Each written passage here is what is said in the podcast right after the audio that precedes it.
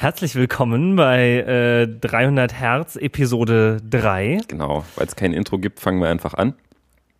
Genau, einfach reinquatschen. Da bin ich jetzt aber dran. Ich habe mir mal ein paar Gedanken gemacht. Ich hatte bloß jetzt noch keine Gelegenheit, da was aufzunehmen.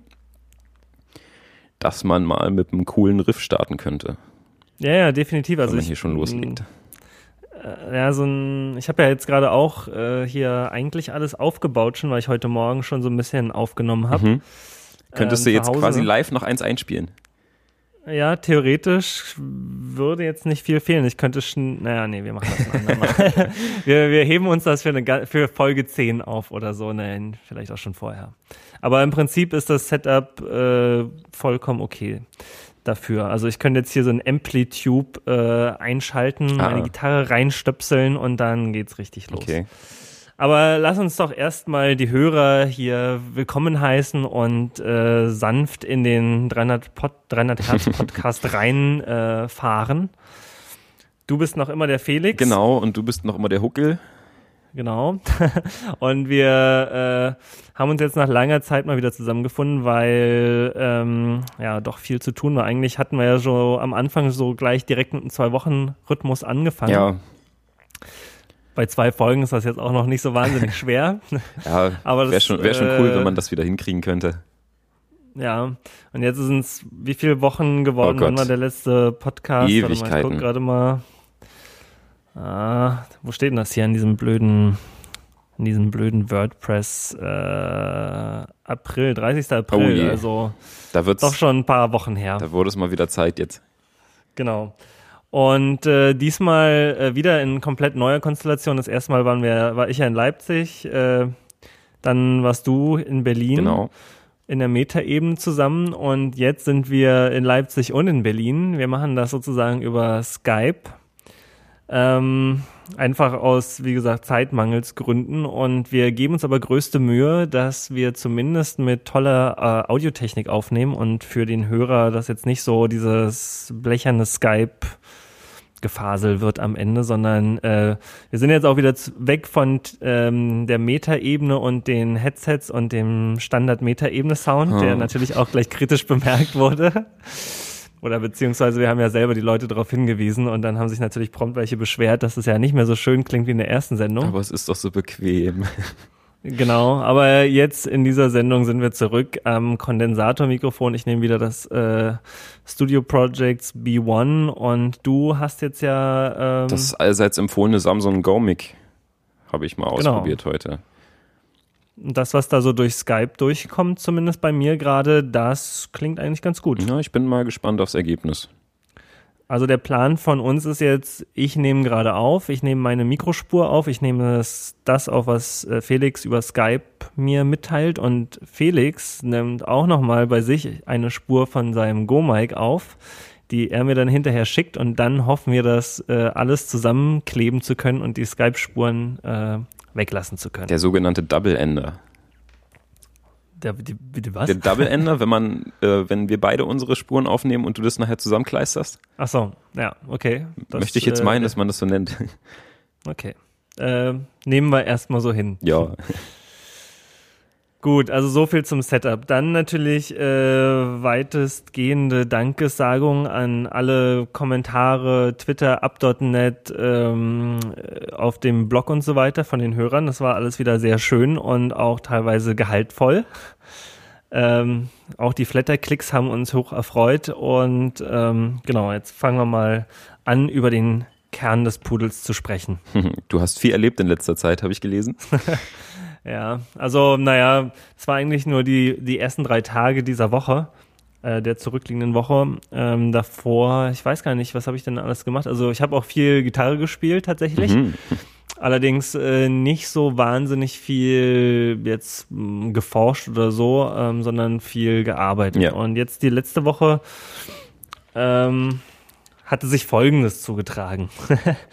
also äh, wir hatten ja, glaube ich, auch schon hier Rob Chapman und den Endertons Musikstore da in England äh, thematisiert, soweit ich mich erinnere. Mhm. Also wer jetzt äh, gar nicht weiß, wovon ich spreche, Das verlinken Kurze- wir nochmal, oder?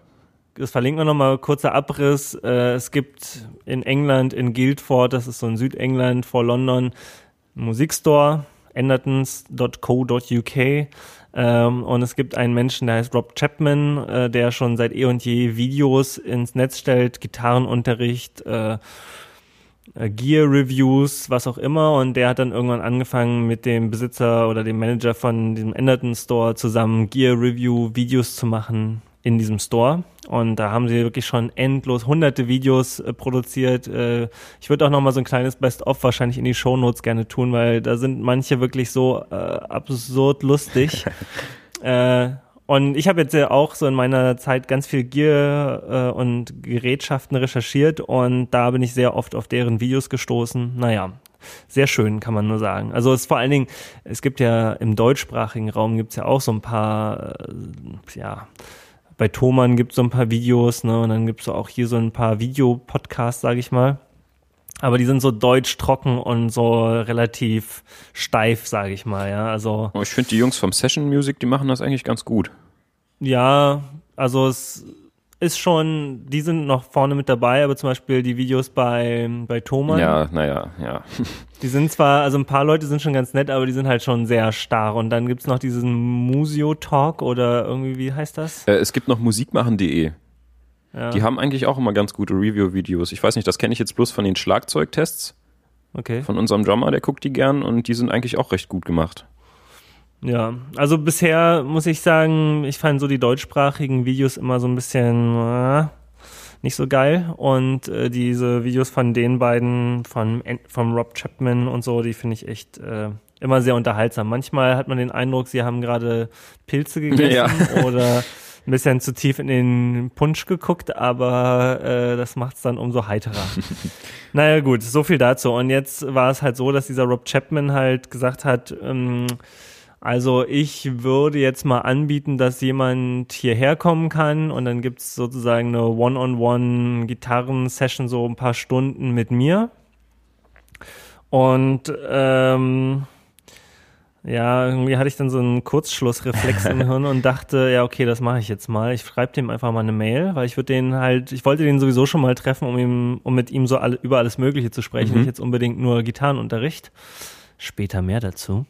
Ähm, und dann dachte ich mir, okay, per perfekte Gelegenheit. So, dann habe ich mich da, habe ich da an, hingeschrieben und er meinte, er will keine totalen Anfänger.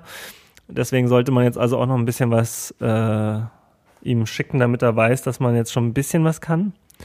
Und ich hatte mal vor langer Zeit so ein relativ billiges, also billig von meinen Spielskills Video gemacht, äh, wo ich den Orange Micro Terror Verstärker nochmal so ein bisschen gedemot habe in meinem Blog.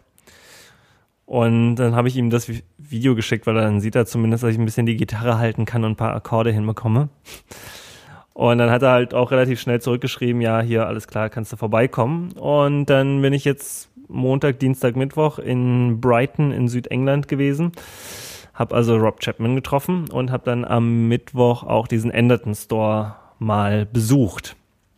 Und da äh, hat sich so einiges Tolles ergeben, muss ich sagen. Also erstens diese Session mit dem Rob Chapman, die war mega cool. Mhm.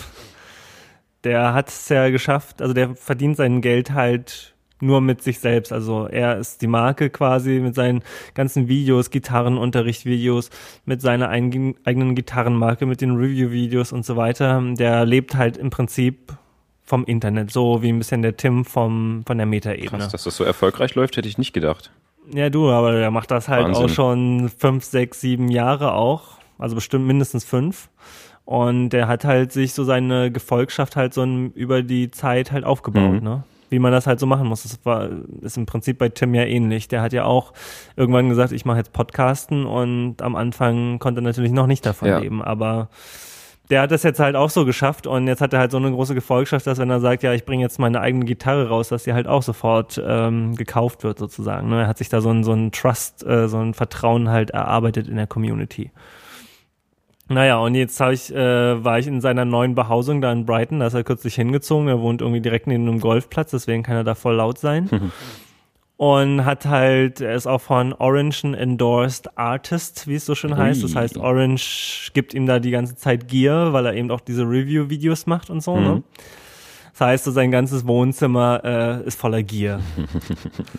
er hat von seiner, also er hat einen riesen Schrank in seinem Schlafzimmer gehabt, also wirklich äh, bis unter die Decke über die ganze Wand und dann macht man den Schrank auf und es ist voller Gitarren. Ui. Es ist nämlich jede einzelne Gitarre und jede Variation seiner Gitarren, die er so gebaut hat bei Chapman Guitars, noch original verpackt. also im Karton und dann im Wohnzimmer steht halt einmal nochmal so ein, so ein, so ein äh, Siemer Gitarrenständer, wo so seine Lieblingsmodelle irgendwie drinstehen. Mhm.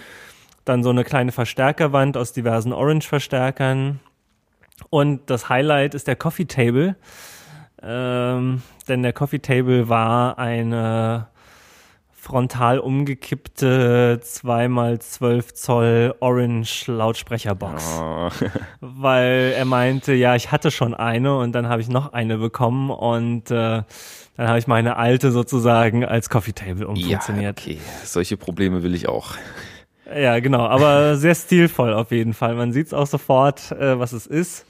Naja, und dann haben wir da halt so drei Stunden quasi Gitarrenunterricht gehabt oder ja, zwei, ein bisschen mehr. Und er hat mir da tatsächlich auch so ein bisschen die Augen geöffnet. Mhm. Inwiefern? Hm. Naja, also es ging so ein bisschen um Skalen und Modes, äh, also modale Skalen, kann man das so sagen in Deutsch? Ähm, weiß ich nicht, glaube. Also hier Ionien, Äolien, Mixolydien, Phrygian und wie sie nicht ja, alle ja. heißen. Ähm, ja, also er hat, hat mir also so ein bisschen die Augen geöffnet, wie das mit diesen Skalen und diesen Patterns und so eigentlich auf diesem Griffbett alles zusammenhängt. Mhm. Ich, da ich ja so Programmierer bin, äh, ja, brauche ich irgendwie immer oder stehe ich eher so auf formale Spezifikationen, wo halt so Gesetzmäßigkeiten abgebildet werden und man sich dann selber was draus ableiten kann. Ja. Und aus diesen ganzen Theoriebüchern, die ich bisher gut. Ja, und aus diesen ganzen Theoriebüchern, aber die ich bisher so hatte, konnte ich mir das irgendwie nicht so ableiten, weil die es immer, fand ich, viel zu kompliziert oder elaboriert halt am Ende gemacht haben. Und er hat mir jetzt so quasi mal einmal den Masterplan äh, vermittelt. Wie das eigentlich so, und es hat bei mir dann halt so Klick gemacht, das war sehr schön. Und dann am Ende haben wir, habe ich mit meinem iPhone auch noch ein Video quasi aufgenommen von ihm, wo er nochmal alles zusammengefasst hat, so dass ich äh, das jetzt sozusagen behalten kann. Darfst du das verbloggen? Das muss ich ihn mal fragen, wie er dazu steht. Ich würde vermuten, ja. Äh, ich muss das allerdings jetzt nochmal angucken. Ich habe es noch nicht geschafft, äh, voll anzuschauen, ob das jetzt wirklich für jemanden, der nicht dann die zwei Stunden oder drei Stunden davor mit ihm schon über alles geschnackt hat, ob das so in der Zusammenfassung auch noch Sinn macht. Mhm. Also ob das für sich alleine steht. Wenn das so ist, dann frage ich ihn auf jeden Fall mal, jo. ob das äh, möglich ist. Naja, und dann war das sozusagen vorbei. Das war wirklich ein sehr schöner Aufenthalt, was gelernt dabei. Äh, ist auch ein echt cooler Typ. Ähm, und was wir dann noch so besprochen haben, das äh, wird wahrscheinlich in der Zukunft vielleicht nochmal so an, äh, ans Tageslicht dringen. Für jetzt ist es noch ganz geheim. Aha, okay. Äh, neugierig mach, ja. Mal gucken. Äh, äh, wie, wie Tim immer so schön sagt, erst Ei, dann Gack oder so. Ne? ja.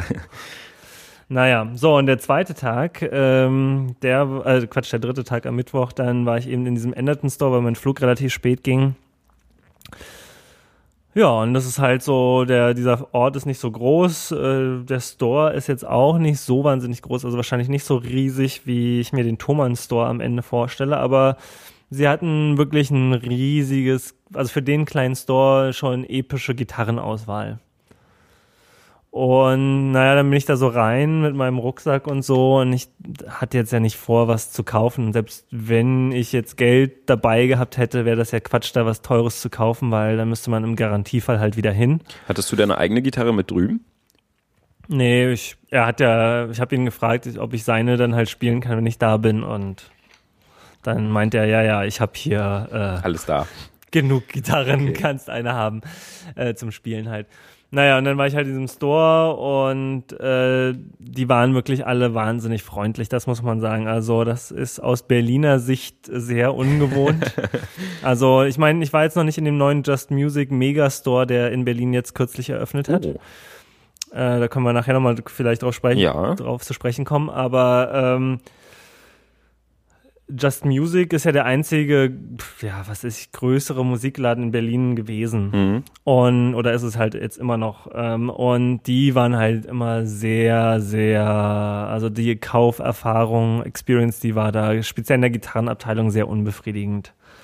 War halt auch ein kleines, gera immer gerammelt voller Laden so und die Leute, die Bediensteten da, die waren immer nicht so. Ja, wie man das so kennt oft. Ja, und da war es halt, okay, ich war jetzt auch in der Woche da, das war halt nicht voll natürlich. Ähm, aber trotzdem war es ein ganz anderes Erlebnis, als ich es bisher so bei Just Music jemals erlebt hätte. Und die kamen dann halt so die ganze Zeit an und meinten so, ja, ja, if you want to play something, let me know, you know, und ich gleich so gesagt, ja du, ich komme aus Deutschland und ich werde jetzt hier nichts Großartiges kaufen und so. Ja, ja, kein Problem, irgendwie, wenn du was spielen willst, sag Bescheid und so. Und dann kam irgendwann der vierte an. und dann meinte ich, ja, naja, gut, also es gibt eine Sache, die würde ich schon gerne mal ausprobieren. Ja, diesen Fender Supersonic. Oh ja, jetzt kommt's. genau, also mein Traumverstärker, der jetzt sozusagen ja schon ein paar, äh, ich glaube in den letzten beiden Folgen schon vorkam. Yep. Da stand er also 100 Watt Combo. Ich wollte ja eigentlich den Head haben, aber gut, äh, gegen die Combo hatte ich jetzt natürlich auch nichts einzuwenden.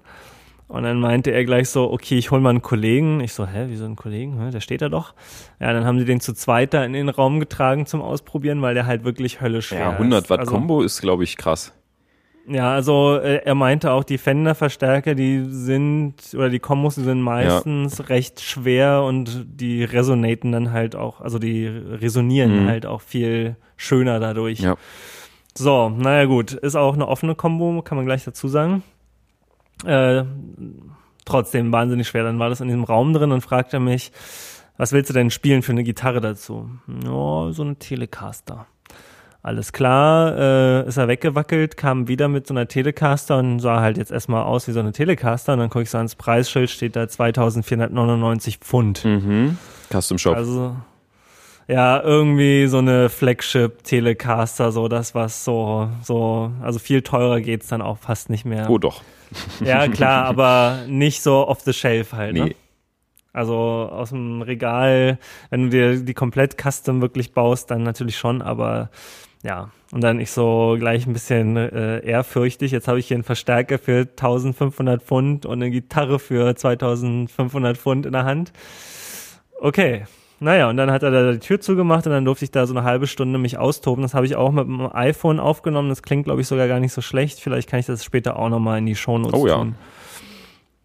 Auf jeden Fall äh, hat sich da bestätigt, dass das mein Verstärker sein soll. Ist es also dein Traumverstärker geblieben nach dem Testen? Ah, der klingt so krass gut.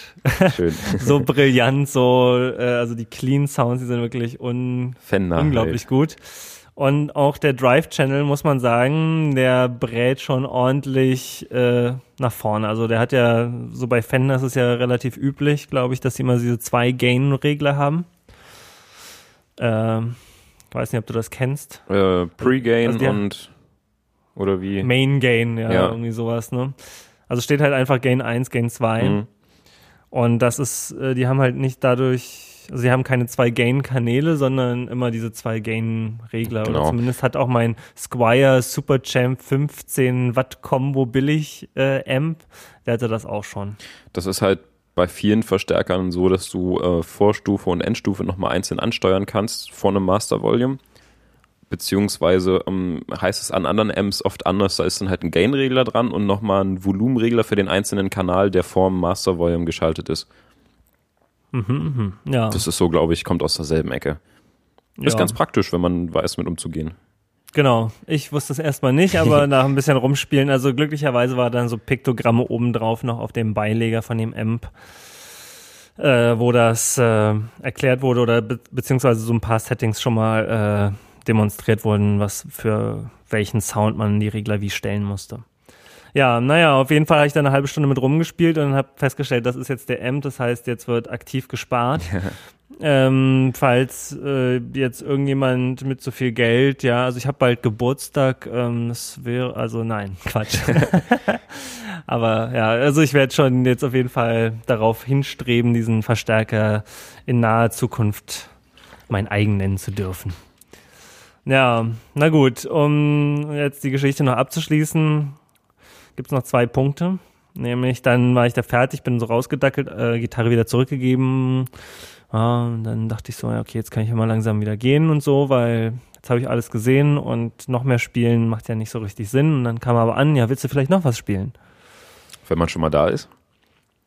Dann dachte ich, ja gut, mein Flug, der geht ja erst in Ewigkeiten, was essen kann ich auch nur. Ja, da kommen, ähm, habt ihr vielleicht eine zwölfseitige E-Gitarre, habe ich ihn gefragt. Mhm. Weil ich schon immer mal gucken wollte, wie das klingt und wie sich überhaupt so eine zwölfseitige Gitarre spielt, weil ich das bisher noch nicht in der Hand hatte. Ja. Und dann meinte er, hm, ja, haben wir da. Äh, und dann ging er zum Gibson-Regal und hat mir so eine zwölfseitige Gibson, also es war nicht richtig eine ES, aber es war auch nicht eine Les Paul, irgendwie so ein bisschen dazwischen sah die aus. Okay. Also vielleicht war es doch eine ES, da gibt's ja, glaube ich, eine kleinere und eine größere Variante von. Naja, auf jeden Fall zwölfseitig, so schön Cherry-Rot, irgendwie 2000 noch was Pfund wieder, so ein Ja, gibt's einen Standardpreis halt, ne? Mhm. Ja, und dann meinte er, alles klar, ja, pass auf, das ist ja eine coole Kombination hier mit dem Fender, das will ich auch mal ausprobieren. Und dann sind wir zusammen in den Raum, dann hat er die erstmal gestimmt, ähm, und dann hat er selber ein bisschen rumgespielt, hat gleich so ein Grinsen ins Gesicht bekommen. und dann hat er mich auch nochmal 20 Minuten damit alleine gelassen. Und äh, da muss ich halt auch sagen, so eine zwölfseitige E-Gitarre, das hätte ich hat irgendwie. Was, ne? Ja, ich meine, man kann nicht so, also es ist schon so eine Nische, mit der man, also, oder eine ja, Nischenmusik, die man damit spielen kann. Es ist halt vor allen Dingen toll, wenn man Solo, äh, Soli-Melodien spielt, also jetzt nicht akkordisch rammelt. Mhm. Da ist es natürlich totaler Quatsch. Aber für Melodien und so ist dieser äh, oktavige Sound schon echt schick. Ach, für Akkorde ist das eigentlich auch ganz schön. Also ich stehe total auf zwölfseitige Akustikgitarren anstatt auf normale. Einfach weil die so einen ja. schönen, vollen Sound haben. Ja, also es kommt halt drauf an, eben, was man spielt, aber wenn du halt so ein bisschen schrammeln willst, sozusagen, dann na, ja, okay, fürs Schrammeln ist es jetzt nicht. Man muss schon ein bisschen überlegen. Ja, genau. So, so kann man das sagen. Man muss ein bisschen überlegen. Nichtsdestotrotz, äh, also es hat auch sehr Spaß gemacht und das habe ich auch aufgenommen. Ich muss mal gucken nachher, ob ich das alles noch ein bisschen verwurstet bekomme, wenn ich dann den Podcast zu Ende produziere. Mhm. Ähm, aber ja, dann war ich damit fertig und dann, ach, die waren halt einfach so nett, da wollte ich dann doch irgendwas kaufen noch. Ähm, und habe dann so das Pedalregal bestaunt und das einzige, was ich jetzt ja noch gerne eigentlich an sich so hätte, was mir noch an Effekt fehlt, ist so ein Reverb. Ich habe ja immer nur mein Delay-Pedal an. Ja. Und äh, ja, da muss man jetzt gar nicht so viel erzählen. Da habe ich ähm, so ein relativ kleines, günstiges äh, Reverb-Pedal gekauft äh, namens äh, von, von der Firma Mu R, also M-O-O-E-R heißen die. da hatte ich mal kurz bei Thomann geguckt, was das so für Reviews hat. Gab nur zwei, die waren aber relativ hochsternig. Dann habe ich es noch ausprobiert und habe sozusagen gegen den äh, eingebauten Reverb vom Fender Supersonic ausprobiert. Also immer so im Wechsel äh, Digital Reverb und dann Fender Röhren Reverb. Den willst du schon haben, den Fender Reverb. Ja, na, der, der ist ja eingebaut im Supersonic. Ja, aber so soll dein Pedal klingen, meine ich.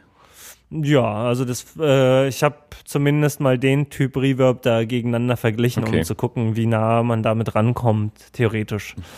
Und äh, ja, das ist jetzt bestimmt nicht das allerbeste Reverb-Pedal. Theoretisch wäre ich eher für dieses TC Electronics äh, Hall of Fame. Super cooles Teil. Zu begeistern, aber ich wollte halt was Kleines mit dem. Und das hat jetzt irgendwie 50 Pfund oder irgendwie sowas in dem Dreh gekostet. Und dann dachte ich, ja, komm, hier, nimmst du mal mit damit die Jungs da dann doch mal von mir noch eine Münze bekommen und ja. ich auch ein kleines Gadget da rausgetragen habe, weil so ganz mit leeren Händen aus dem Store gehen. Das will man immer nicht, da fühlt man sich immer schlecht. Ja.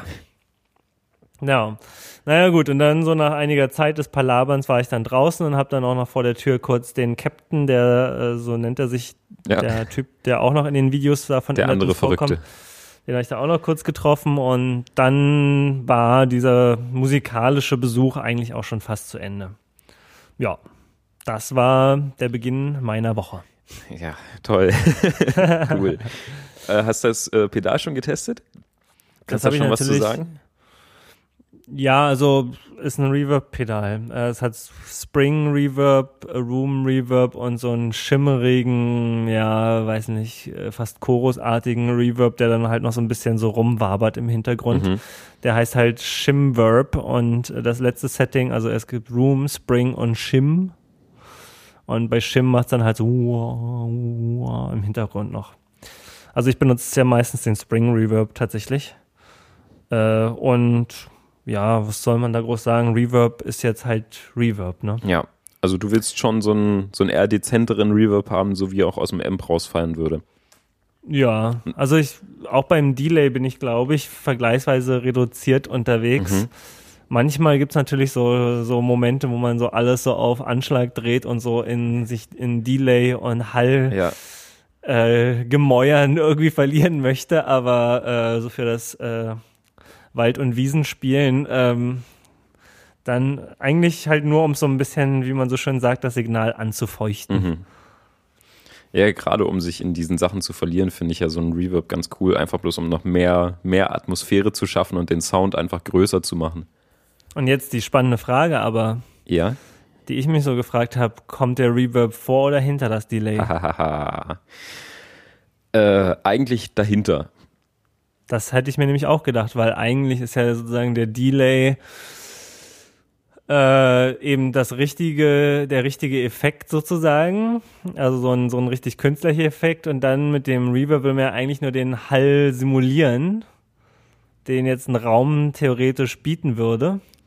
Und dann will man natürlich auch den Hall auf dem Delay haben. Und andersrum wäre jetzt sozusagen der Hall-Effekt im Delay mit drin, was weniger Sinn macht, wenn man drüber nachdenkt. Genau, also ähm, es gibt halt immer so eine, so eine Art vorgegebene Linie, wie man was auf dem Effektbrett zu schalten hat. Also es fängt meistens an mit einem Wah-Wah, dann kommt ein Verzerrer, dann kommt irgendwas Modulationsmäßiges, ein Phaser oder ein Chorus, dann ein Delay und ein Reverb. So steht's halt irgendwie im Buch. Bloß letztendlich ist es halt scheißegal.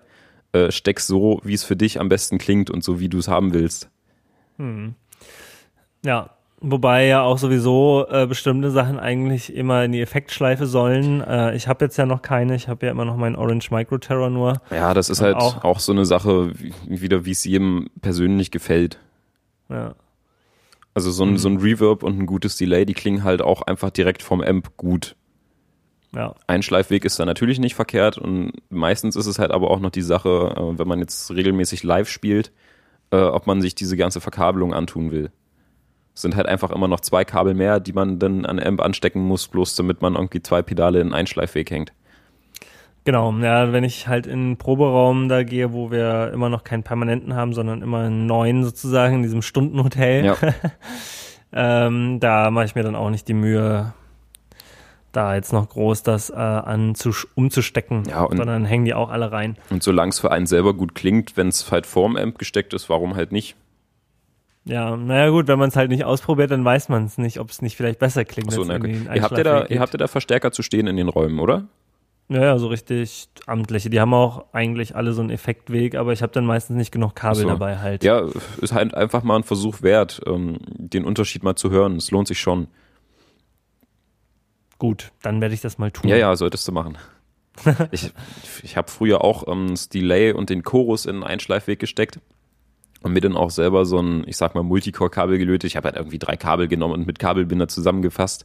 Wenn es immer so auf den Sack ging, bei der Mucke irgendwie die ganzen Kabel aus dem Rucksack zu ziehen und Ja. ewig nicht fertig zu werden. Und irgendwann habe ich es dann halt einfach mal sein lassen und probiert, wie es klingt, wenn ich es einfach direkt ins Input vom Verstärker stecke. Und der Unterschied, der war jetzt halt nicht so gravierend, dass ich mir dachte, oh nein, ich muss immer mit Einschleifweg spielen und habe es dann irgendwann einfach gelassen, weil es für mich genauso gut klingt, wenn ich es davor stecke. Es ist anders, aber ich finde es immer noch gut. Hm. Und das Setup Naja, vereinfacht sich halt dadurch viel mehr. Ja. Also ich würde, ja, ich muss das mal bei Gelegenheit ausprobieren, aber ich mache im Prinzip auch immer das Front-Amp, wobei ich halt, was ich bisher so festgestellt habe, ist, dass ähm, manche Amps da schon so ein bisschen weniger gut mit klarkommen, wenn man da so eine Kette Effekte davor klebt und manche, die nehmen das total gerne. Ja, das kommt aber auch ist meistens auf bisher die Qualität des Amps an.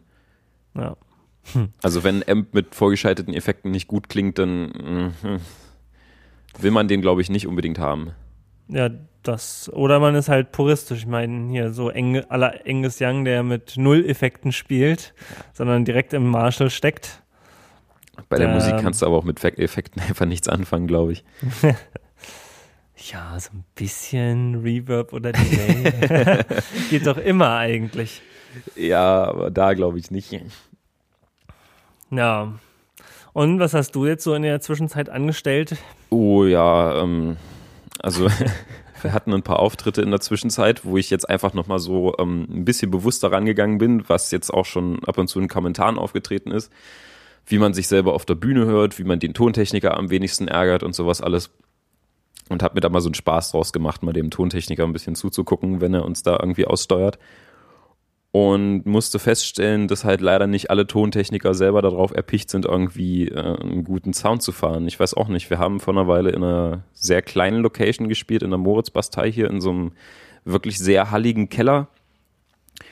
Und ähm, das Equipment wurde gestellt. Wir sollten also bloß die Gitarren mitbringen und konnten unsere Top-Teile verwenden. Bloß, ähm, wenn ich halt in so einen kleinen Raum reinkomme und äh, sehe schon die 412er-Boxen direkt zum Publikum gedreht und eine kleine schwache PA, dann weiß ich schon von vornherein, dass das nichts wird. Hm. Das finde ich dann immer so ein bisschen ärgerlich und man will dann halt noch ein paar Vorschläge bringen. äh, Hier machst du doch anders. Äh, Ich will halt, dass es gut klingt und ich höre mich schon irgendwie, auch wenn der Verstärker zur Bühne zeigt, wenn man den eindreht oder ankippt. Ah, nee, jetzt habe ich das Mikrofon schon davor gestellt und ach nee, komm, lass stehen. Wo ich mir dann Hm. halt als Bandmitglied denke, so, ja toll, sonst muss ich mich immer voll pflaumen lassen, von wegen der Gitarrist ist zu laut und jetzt ist es hier jedem egal. Da gibt's halt immer solche und solche Techniker. Das ist dann hm, Ja. immer ein bisschen ärgerlich dann.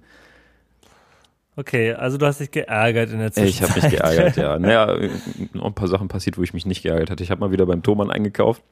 Ah ja. Diesmal tat diesmal tat's weh. Oh, was Ja, das für von, von einfach ein bisschen Seiten bestellen ist es dann doch wieder ein Huni geworden. Ähm, weil ich jetzt halt doch angefangen habe, regelmäßig im Proberaum mit zwei Verstärkern zu spielen. Also zwei gleichzeitig, quasi Stereo. Ich gehe aus ähm, einem Stereo-Chorus mit zwei Kabeln raus und es fängt halt an, megamäßig zu brummen. Okay. Es ist halt einfach so eine Erdungsschleife und man kann eigentlich nichts dagegen tun, außer man macht gefährliche Sachen mit dem Kabel oder mit dem Stecker, der im Amp drin steckt. Und dachte ich mir so, okay, da muss jetzt mal irgendwas ran, damit es aufhört. Und habe mal so ein bisschen rumrecherchiert. Man kann sich natürlich solche ähm, ABY-Boxen kaufen. Man halt entweder äh, MP1 oder MP2 spielt oder beide gleichzeitig, wo noch ein äh, Groundlift mit drin ist. Nur so ein Ding nimmt halt wieder viel Platz auf dem Effektbrett weg und braucht noch eine eigene Stromversorgung und man braucht wieder noch mehr Kabel und sonst was. Und äh, jetzt habe ich von äh, Palma, die so nette kleine Helferchen bauen für den Touralltag, was die iBoxen und sonst was angeht, äh, eine kleine Isolation-Box gefunden. Nennt sich Palma PLI 01 und tat sehr weh. Kostet irgendwie 70 Euro und ist halt so eine kleine 5 Zentimeter Blechkiste, wo man einfach ein Kabel reinsteckt. Okay. ja, aber Und äh, der Erfolg war aber dann doch. Ja, genau. es ist halt einfach schön, wenn man irgendwie zwei Verstärker aufruppt, ohne dass es einen schon mal äh, die Ohren weghaut, wenn man noch nicht spielt.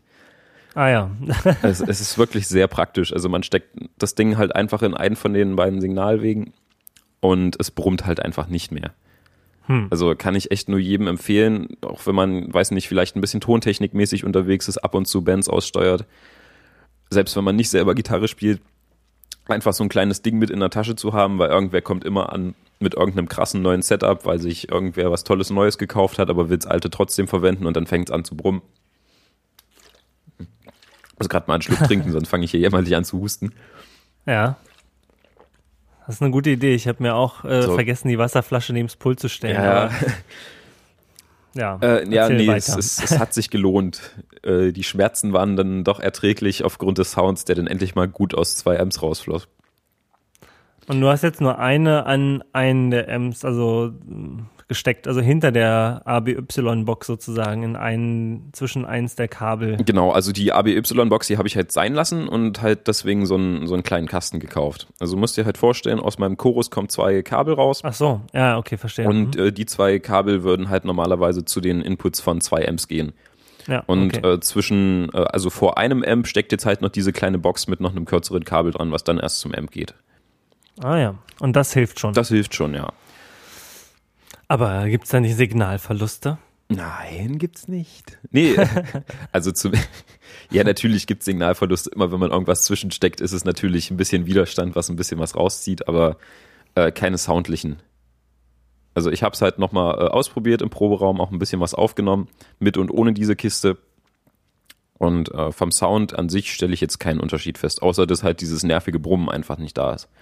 Was ja schon ein sehr positiver Oh ja. Man, Effekt. man muss bloß ein bisschen aufpassen, weil das Ding in einem Metallgehäuse steckt und es sind keine Gummifüße unten dran. Die werden aber mitgeliefert, damit man sich die selber ankleben kann. Ich habe erst einen kleinen Schreck bekommen. Man darf das Teil natürlich äh, nicht auf irgendwas draufstellen, wovon man eigentlich isolieren will. Das heißt, wenn man es auf die Strom, wenn man so blöd ist und das Ding auf die Stromversorgung vom Pedalboard stellt und man sich dann wundert, warum es trotzdem noch brummt, dann ist man natürlich selbst schuld. Ah ja, das, Genau, entweder klebt man sich Ja, die Gummifüße dran oder man stellt es halt einfach weg und dann funktioniert die ganze Geschichte auch. Ist natürlich auch gut, wenn man sich so ein Teil ins äh, Gitarrenrack mit reinschraubt. Da sollte man dann halt auch aufpassen, dass es sich nicht wirklich berührt, ja. wovon man isolieren will. Das noch so als Tipp am Rande, wenn man sich auch so eine Box zulegt. Ja, diese, die Palmer-Jungs, die bauen ja nicht nur so diese DI-Boxen und so kleine Helfer, die haben ja auch hier diese, zum Beispiel diese Lautsprecher-Simulatoren oder Cabinet-Simulators. Ja, genau, halt all solche Sachen, die man an Elektronik noch gebrauchen kann, wenn es ein bisschen größer werden soll oder ein bisschen professioneller. Verstärker bauen die jetzt auch. Und das auch, ja stimmt, habe ich auch gesehen. und das ja. auch gar nicht so schlecht.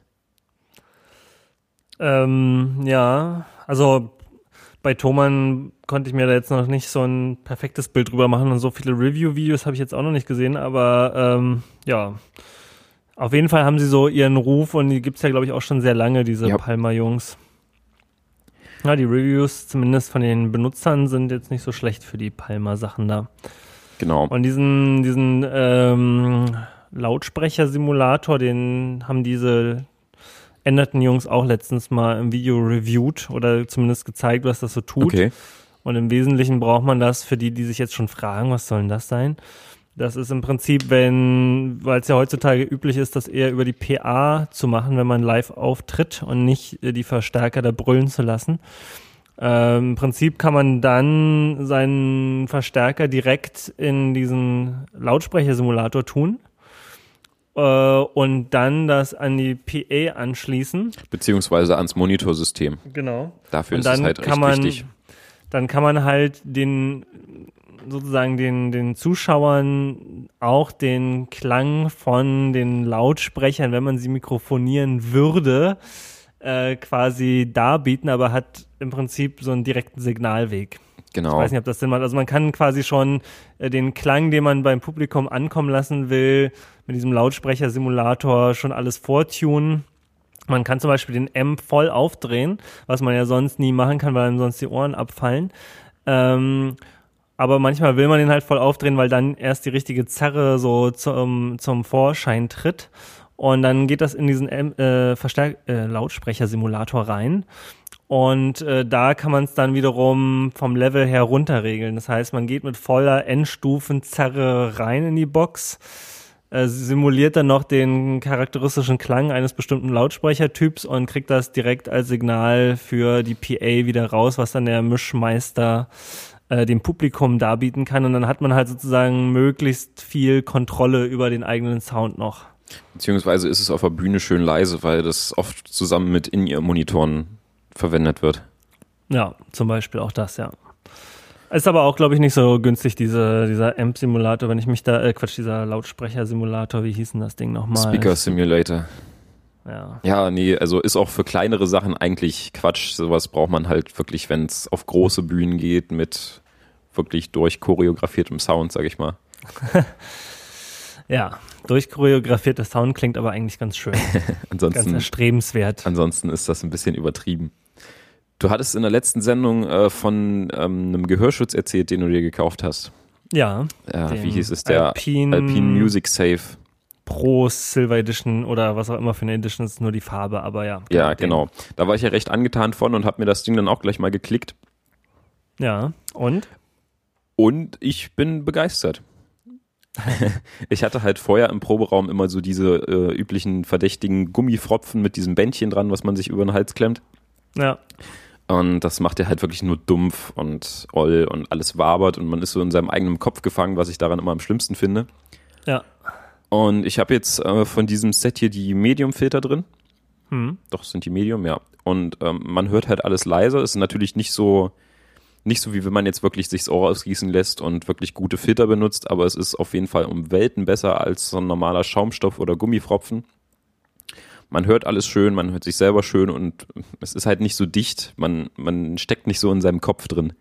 Ja, also ich hab dir jetzt ja auch seit, also weiß nicht, letztes Mal, als wir aufgenommen haben, hatte ich sie ja, glaube ich, gerade frisch gekauft und fand sie schon gut. Und jetzt sechs Wochen später und diverse Proben später. Also ich bin jetzt tatsächlich, habe ich mittlerweile die Goldfilter drin, also die, die stärksten. Ja. Wobei jetzt den Unterschied nicht so großartig fand, aber irgendwie fühle ich mich da jetzt gerade so am äh, entspanntesten. Ähm, aber ja, das kann ja jeder sich selber aussuchen. Aber auf jeden Fall bin ich auch nach wie vor schwer begeistert. Dem Schlagzeuger, dem habe ich das auch empfohlen. Der findet das auch gut. Und ich glaube, so in der Preiskategorie, was ja 21, 23 Euro so dem Dreh waren die, Da ist das schon, Äh, das, da lohnt sich's wirklich. Ist es nicht zu schlagen mit diesen, mit allen anderen Hilfsmitteln, nicht mit irgendwie Taschentuch im Ohr, nicht mit diesen Schaumstoffdingern, nicht mit diesen Gummidingern. Nee, klingt alles scheiße. Und auch die meisten anderen Gehörschützer für Musiker, die haben halt keine wechselbaren Filter. Und ich finde, das ist schon auch eins der Killer-Features von denen, dass man halt drei unterschiedlich starke Filter hat und sich das auch selber auf die jeweilige Anforderung da reintun kann. Ich hatte die auch mittlerweile bei einem Konzert dabei. Ja, habe ich auch ausprobiert. Und da fand ich es auch richtig gut. Ich habe äh, Agitation Free gesehen. Okay. Äh, das ist so eine alte deutsche Krautrock Pro oder Progressive Rock oder wie auch immer man dieses Genre nennt, Band. Also legendär sogar, ja. Die, die haben schon so ihren Ruhm äh, eingeheimst und die sind jetzt auch relativ alt schon. Waren halt so in den 70ern typischerweise unterwegs. Und äh, die habe ich dann mal live in Berlin gesehen und da hatte ich die auch mit drin und musste auch sehr freudig feststellen, dass da auch eben dieser relativ neutrale Klang erhalten bleibt und nicht eben bestimmte Frequenzen so ganz stark rausgefiltert werden und andere dann trotzdem noch durchkommen. Genau, also wer bis jetzt immer mit Gummifropfen oder Schaumstoff oder Taschentuch im Ohr gespielt hat, ähm, die 20 Euro mal investieren und wirklich die mit diesen Filtern ausprobieren. Es ist eine andere Welt.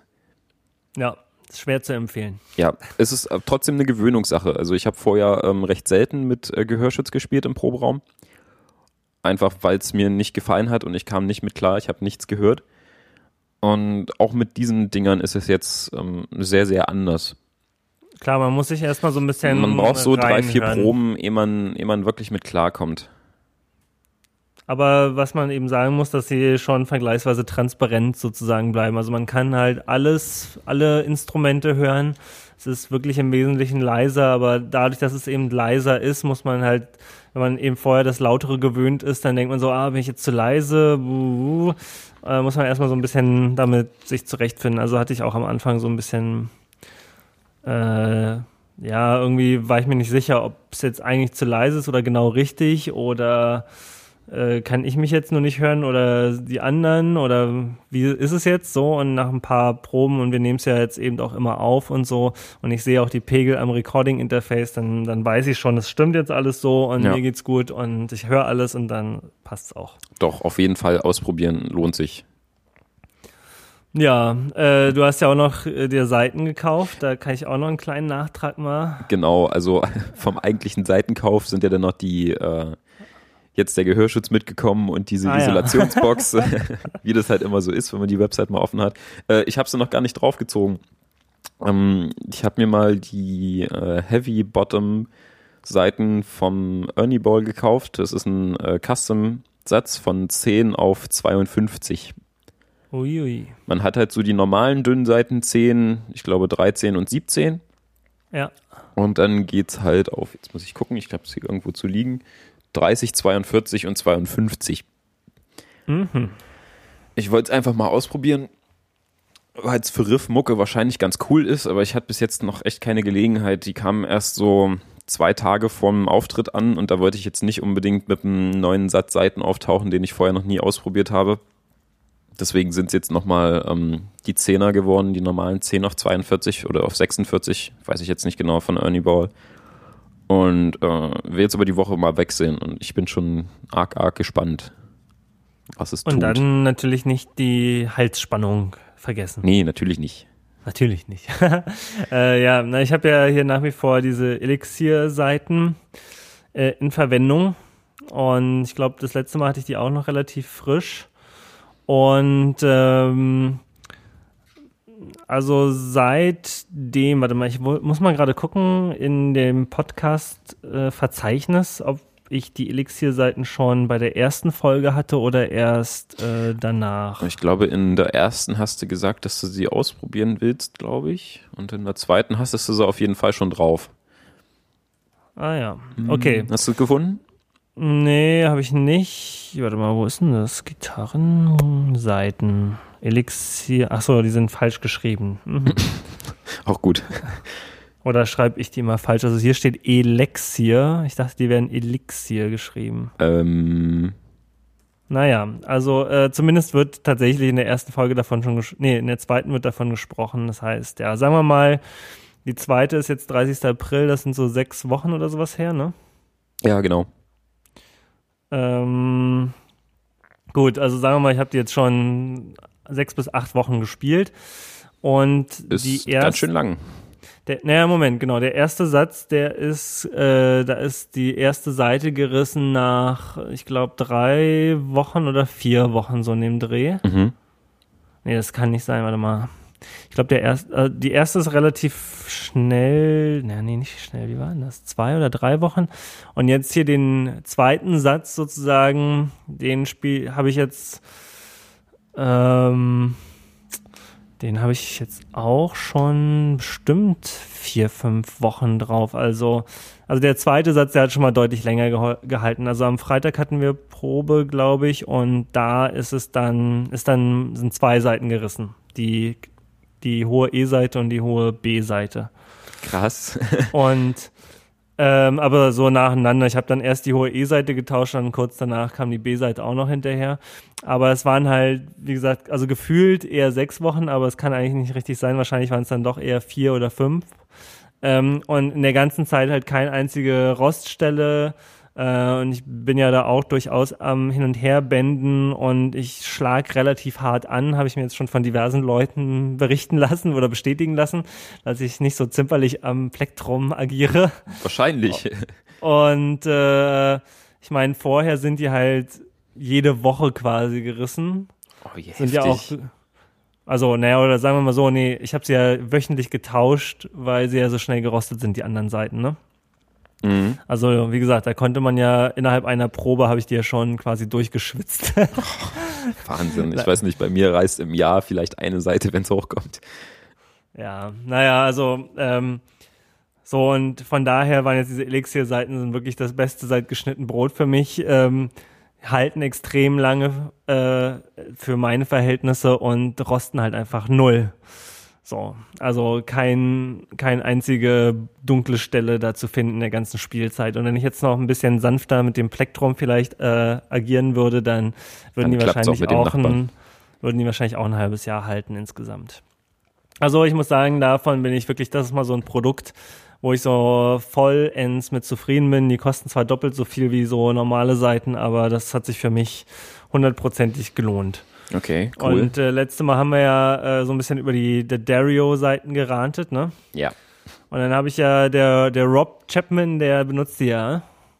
Mhm. Und der ist ja so ein, auch, der wird, glaube ich, auch von denen endorsed und so, ja, keine Ahnung, der kriegt ja auch immer gratis Seiten und so. Und dann habe ich ihn halt gefragt, so, ja, warum spielst du denn eigentlich immer diese Dario-Seiten? Weil bei mir, die rosten sau schnell, die reißen, die sind irgendwie, fand ich die noch nicht gut.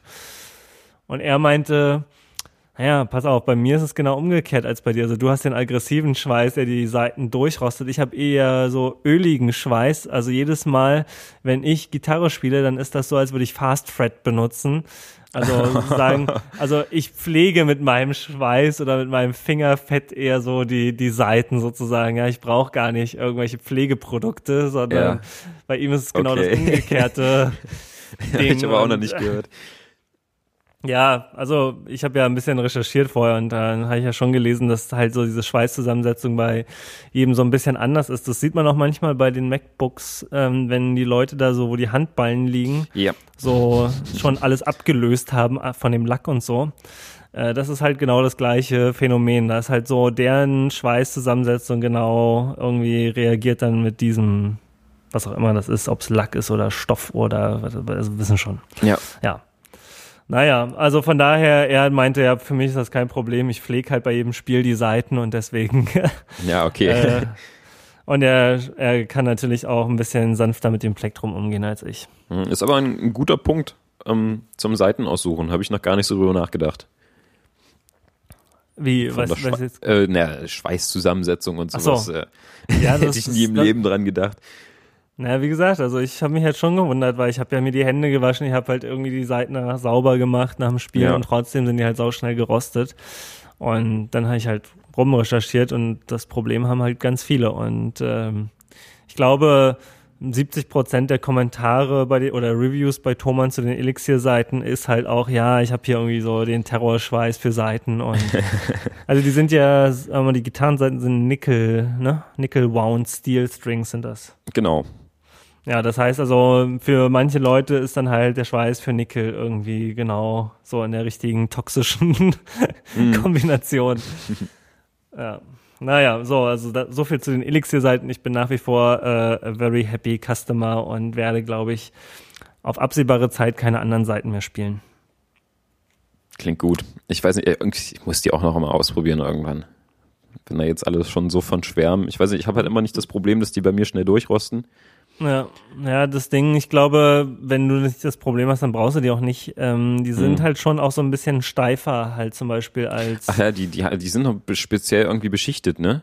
Genau, die haben halt eine Beschichtung, Beschichtung und deswegen rosten sie ja eben auch nicht, aber das merkt Ah, man halt okay. schon, die sind so ein bisschen starrer. So, und deswegen, wenn du jetzt zum Beispiel lieber Ernie Ball spielst, dann wird das wahrscheinlich schon ein krasser Unterschied sein.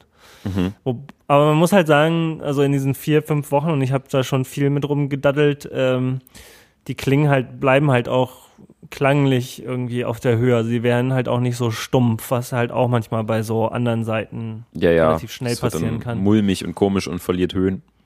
Ja, also man kann es mal aus, also ausprobieren kann man es auf jeden Fall mal und wenn man jetzt äh, eben dieses Problem hat, dass man sowieso relativ schnell diese Seiten so durchschwitzt oder rosten lässt, dann ist das auch sehr zu empfehlen. Oder wenn man eine Gitarre hat, die man nicht so oft anfasst, also zum Beispiel meine Zweitgitarre, die steht schon größtenteils rum, aber wenn ich sie dann in die Hand nehme, dann hätte ich halt schon natürlich gerne, dass die Seiten dann auch cool sind und ich nicht erstmal rumschrauben muss.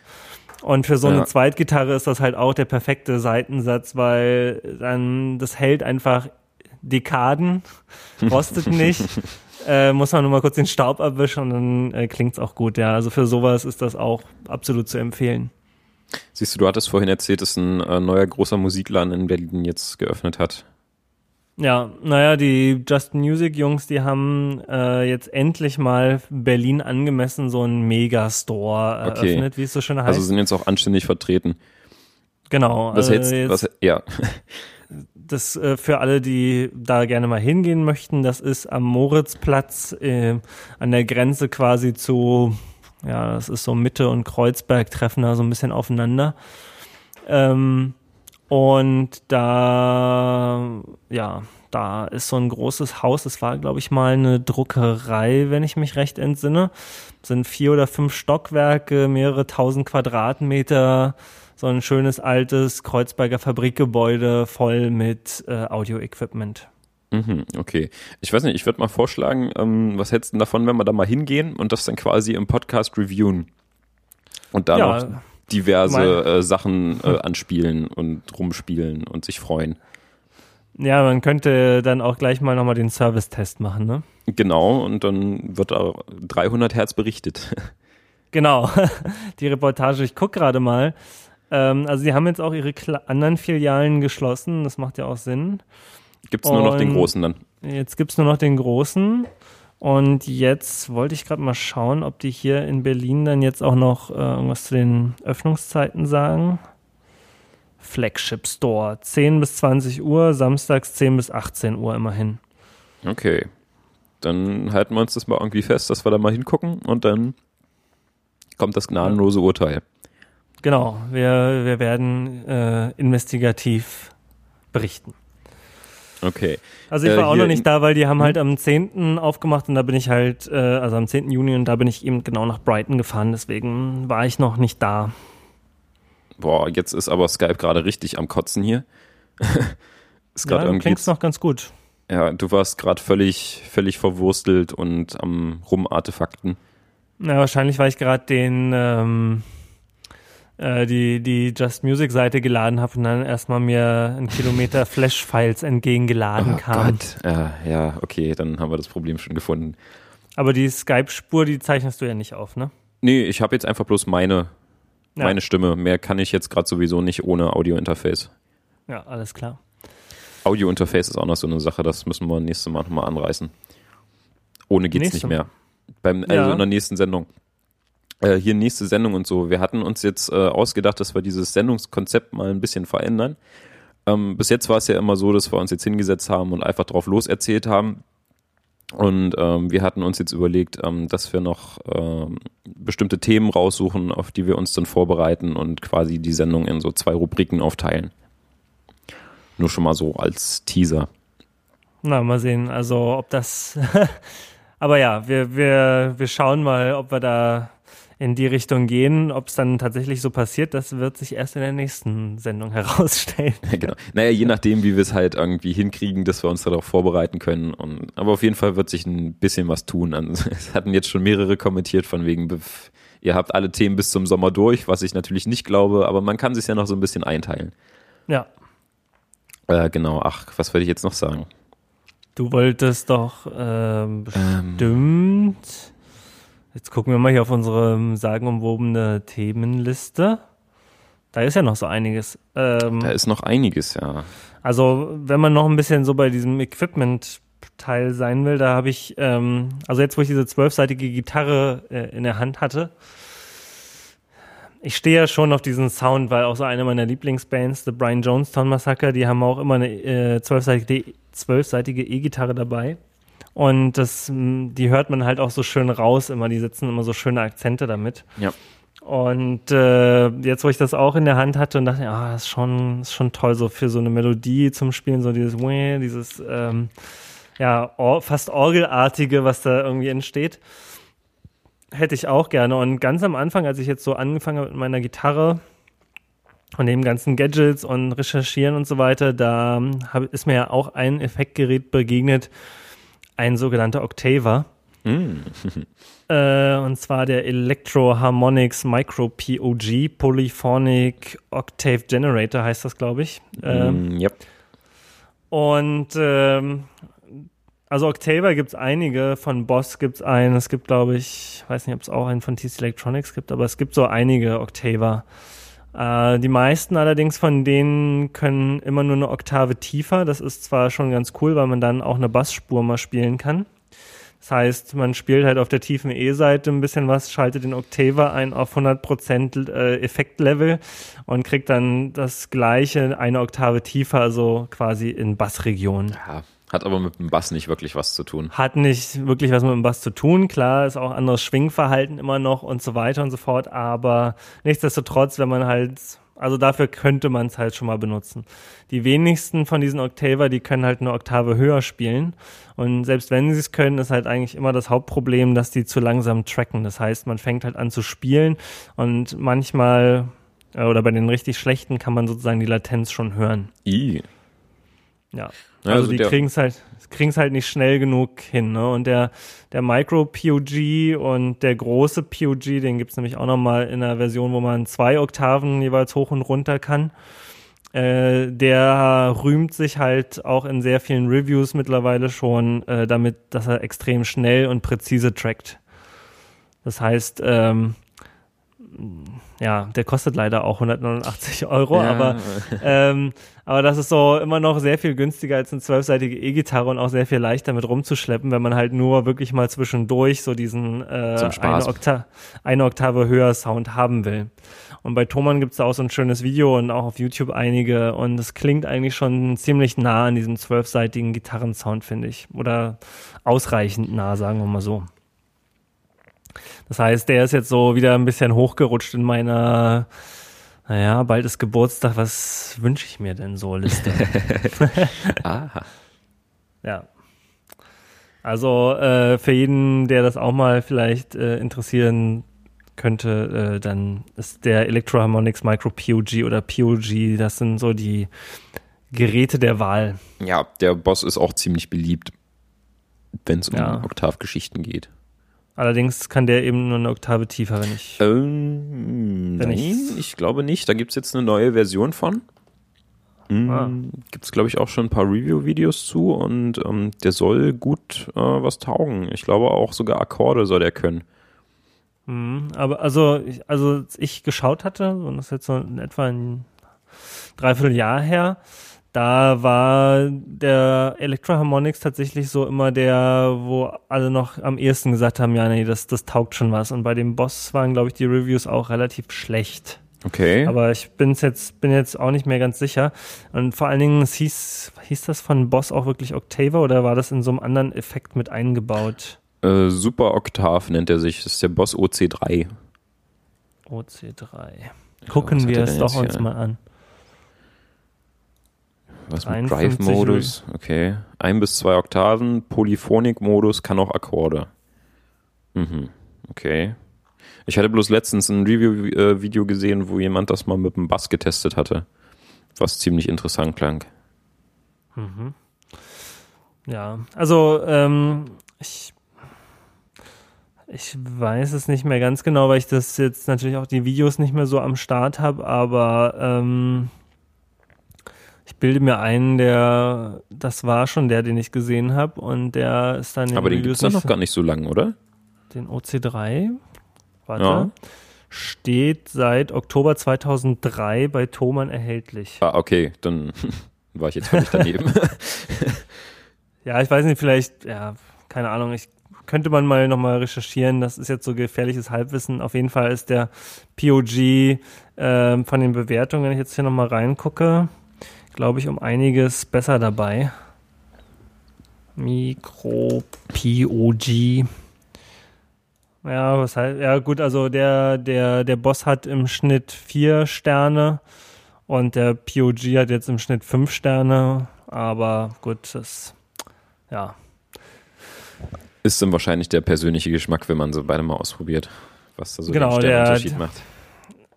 Genau, das Einzige, was ich da relativ verbrieft sagen kann, ist, dass der POG, also der von Electroharmonics halt wohl am schnellsten trackt und am Mhm. präzisesten. Okay. Und das ist für so einen Octaver schon wichtig. Ich weiß nicht, ich habe mich wirklich mit Octava noch nie auseinandergesetzt. Das ist Also so ein dieses völlig Video- unbekanntes Feld gerade.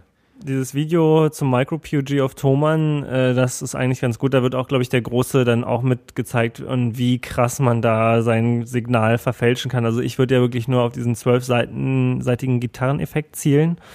Aber man kann dann halt auch so kathedralartige Orgeleffekte damit hinzaubern dann. Das ist dann mir allerdings ein bisschen zu viel. Ja, man kann auch ein Solo ganz gut anfetten, glaube ich. Ja, genau. Also das so für so eine Melodieline oder so ein Solo da eben diesen 12-String-Sound da reinzukleben, das fände ich schon ganz spaßig. Aber ja, für 185 Euro jetzt auch nicht gerade. Äh, Müsste es nicht unbedingt ein Experiment sein. Genau, Da sollte man den schon ein paar Mal ausprobiert haben. richtig. Ja, leider, äh, also in dem Proberaum-Dings da, bei diesen Noisy Rooms, da kann man sich auch Effektpedale leihen. Allerdings, äh, also die haben auch wirklich alle Boss-Pedale und sehr viele Electro-Harmonics-Pedale. Okay, sehr praktisch. Aber das POG haben sie halt nicht, leider. naja, weiß nicht, dann äh, sehen wir irgendwie zu, dass wir das mit dem iPhone aufnehmen können, wenn wir hier zum äh, Music-Dingens gehen. Das wäre Genau. mal, wär mal eine Idee. Gleich noch irgendwie ein paar Reviews mitnehmen, Ja, da müsste man dann uns noch ein dann, bisschen mehr zu erzählen hat. müsste man wahrscheinlich aber in der Woche hingehen, damit es dann nicht zu voll wird. Ja, ach, das wäre ja nicht das Problem. Also für mich jetzt nicht. Müssen wir dann gucken, wie du hinkommst. genau. Gut, ähm, so viel also zu diesem POG-Ding. Äh, haben wir noch was auf der, was ist denn hier eigentlich dieser Dunlop Metal Slide? ah, ja, genau, ich habe mir einen neuen Slide gekauft, also so ein Bottleneck zum Gitarre spielen. Ja, das ähm, habe ich, ich auch schon öfters mal überlegt, ob ich das nicht mal tun sollte. Ja, ist ganz cool. Ähm, ich hatte bis jetzt immer ähm, den Dunlop Slide aus äh, Plexiglas. Ähm, das war damals so der einzige, den es im lokalen Musikladen gab, der schmal genug war für meine Finger. Ansonsten sind mir die Dinger immer abgehauen. ja, ich weiß nicht, ich habe irgendwie anscheinend ziemlich schmale Finger für so einen Slide. Ich weiß auch nicht, ich finde da immer selten die, die wirklich guten Größen. Ich brauche einen recht schmalen. Und ja, damals gab es nur einen aus Glas und habe dann so ein bisschen mit rumprobiert und dann da schnell die Lust dran verloren. Weiß nicht, der, der Glasslide, der ist nicht cool, der ist so leicht und der Sound ist nicht so toll, also nicht so, wie ich es eigentlich haben wollte. Na, dann lag das Ding halt ewig rum. Und äh, irgendwann kam mir mal so ein äh, olles kaputtes Feuerzeug unter die Finger, was halt genauso diese Form hatte von so einem Metallslide. Dann habe ich halt alles rausgebaut und den Lack abgeschnörgelt und hatte dann halt erstmal einen verkackten Metallslide, sag ich mal. Der war, auch, der war auch nicht wirklich gut, aber ich habe schon mal festgestellt, dass der Sound von Metall auf Metall schon um einiges cooler ist und so, wie ich es haben will. Okay. Naja, und ähm, als ich dann äh, letztens mal Seiten kaufen gegangen bin, hing da halt so ein Dingens rum, gerade hier im lokalen Musikschuppen. Und dachte mir so, ja, komm, Fünfer nimmst du mit. Ja, und jetzt freue ich mich halt, dass ich einen guten Metallslide habe. Der klingt super, der ist schön schwer beim Spielen, das finde ich immer wichtig. Der haut nicht ab, weil er eine gute Größe hat. Ich bin zufrieden. Kann man ruhig mal ausprobieren, ist eine coole Sache.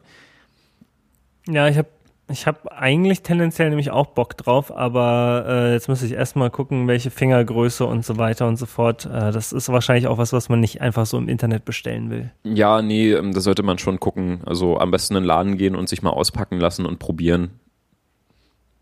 Ja. Mhm. Tja, jetzt im Just Music Store. genau, siehst du, ist auch wo, gleich noch eine Idee. Wo alle man, man ja. muss auch gucken, wie es mit seiner Gitarre zusammenpasst. Also wenn man eine Gitarre hat, die einen äh, ziemlich argen Griffbrettradius hat, dann ist das natürlich ein bisschen blöd. Also es sollte schon so flach wie möglich sein, dann, dass man mehrere Seiten auch erwischen kann und nicht nur eine spielen kann. Ja, also so, so Slide mit, mit alter Strat ist, glaube ich, nicht so cool. Okay. Ja, ich weiß nicht, also mein Griffbrettradius ist, glaube ich, noch okay dafür. Müsste man ja, mal. Ich habe es jetzt auch bloß bis jetzt mit meiner Hackstrom ausprobiert und es ging schon recht gut, aber man merkt halt doch, dass es dann eine E-Gitarre ist, die nicht so ganz für Slide optimiert ist. Aber es ist schon ganz cool. Ja, mal, ich werde das auch mal bei Gelegenheit probieren. Genau, es lohnt sich. Ist halt mal ein völlig anderer Klang. Und es hat was ziemlich Cooles, gerade wenn man noch Fett Delay mit draufpackt, dass es so groß und sphärisch wird. Oh, dann, yeah. Ja, ja, das, das hat schon was. ja. Ähm, sehe ich hier gerade noch so auf der Themenliste auch als äh, Equipment-Punkt Strapblocks. Strapblocks, ja. Ähm, wir hatten ich ja bin, schon über Strapblocks ja. geredet. Halt diese ähm, üblichen Verdächtigen von Schaller und du hattest noch eine andere Sorte. Und dann fiel mir so ein, als ich letztens mal durch den Baumarkt gelaufen bin, als ich mir mal ein Brett äh, kaufen wollte, um da meine Effektpedale drauf zu nageln, dass man sich einfach solche Einschraubösen nehmen kann, die anstatt Gurtpins dran schraubt und sich einfach einen kleinen Karabinerhaken an Gurt hängt. Das funktioniert eigentlich recht gut und sieht auch noch lustig aus. Hm. Ja, aber ich bin mit meinen Schallerloks nämlich gar nicht so zufrieden, muss ich sagen. Um, ähm, das sind so die, die Standarddinger mit dieser komischen Öse, oder? Ja. Weil das Problem, finde ich, bei denen ist, also äh, die, die verdrehen sich halt immer an meinem Gurt. Also ich habe die schon so festgeballert, wie es mhm. überhaupt nur geht.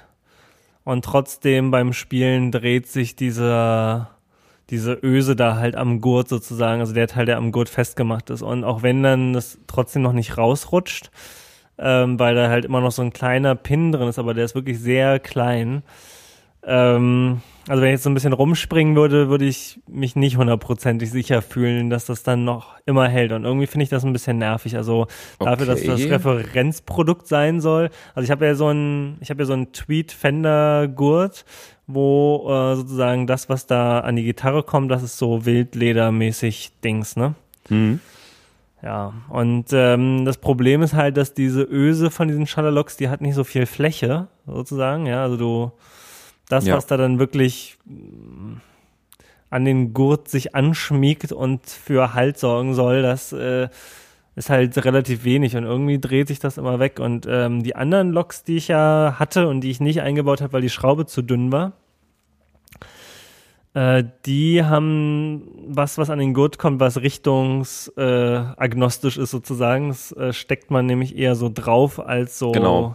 von Wie die oben reinzusch- Genau. Und jetzt überlege ich halt doch, ob ich nochmal irgendwie meinen Strapblock tauschen soll, weil mich nervt das, dass ich da jedes Mal irgendwie das wieder richtig drehen muss und nochmal festballern und irgendwie, ja.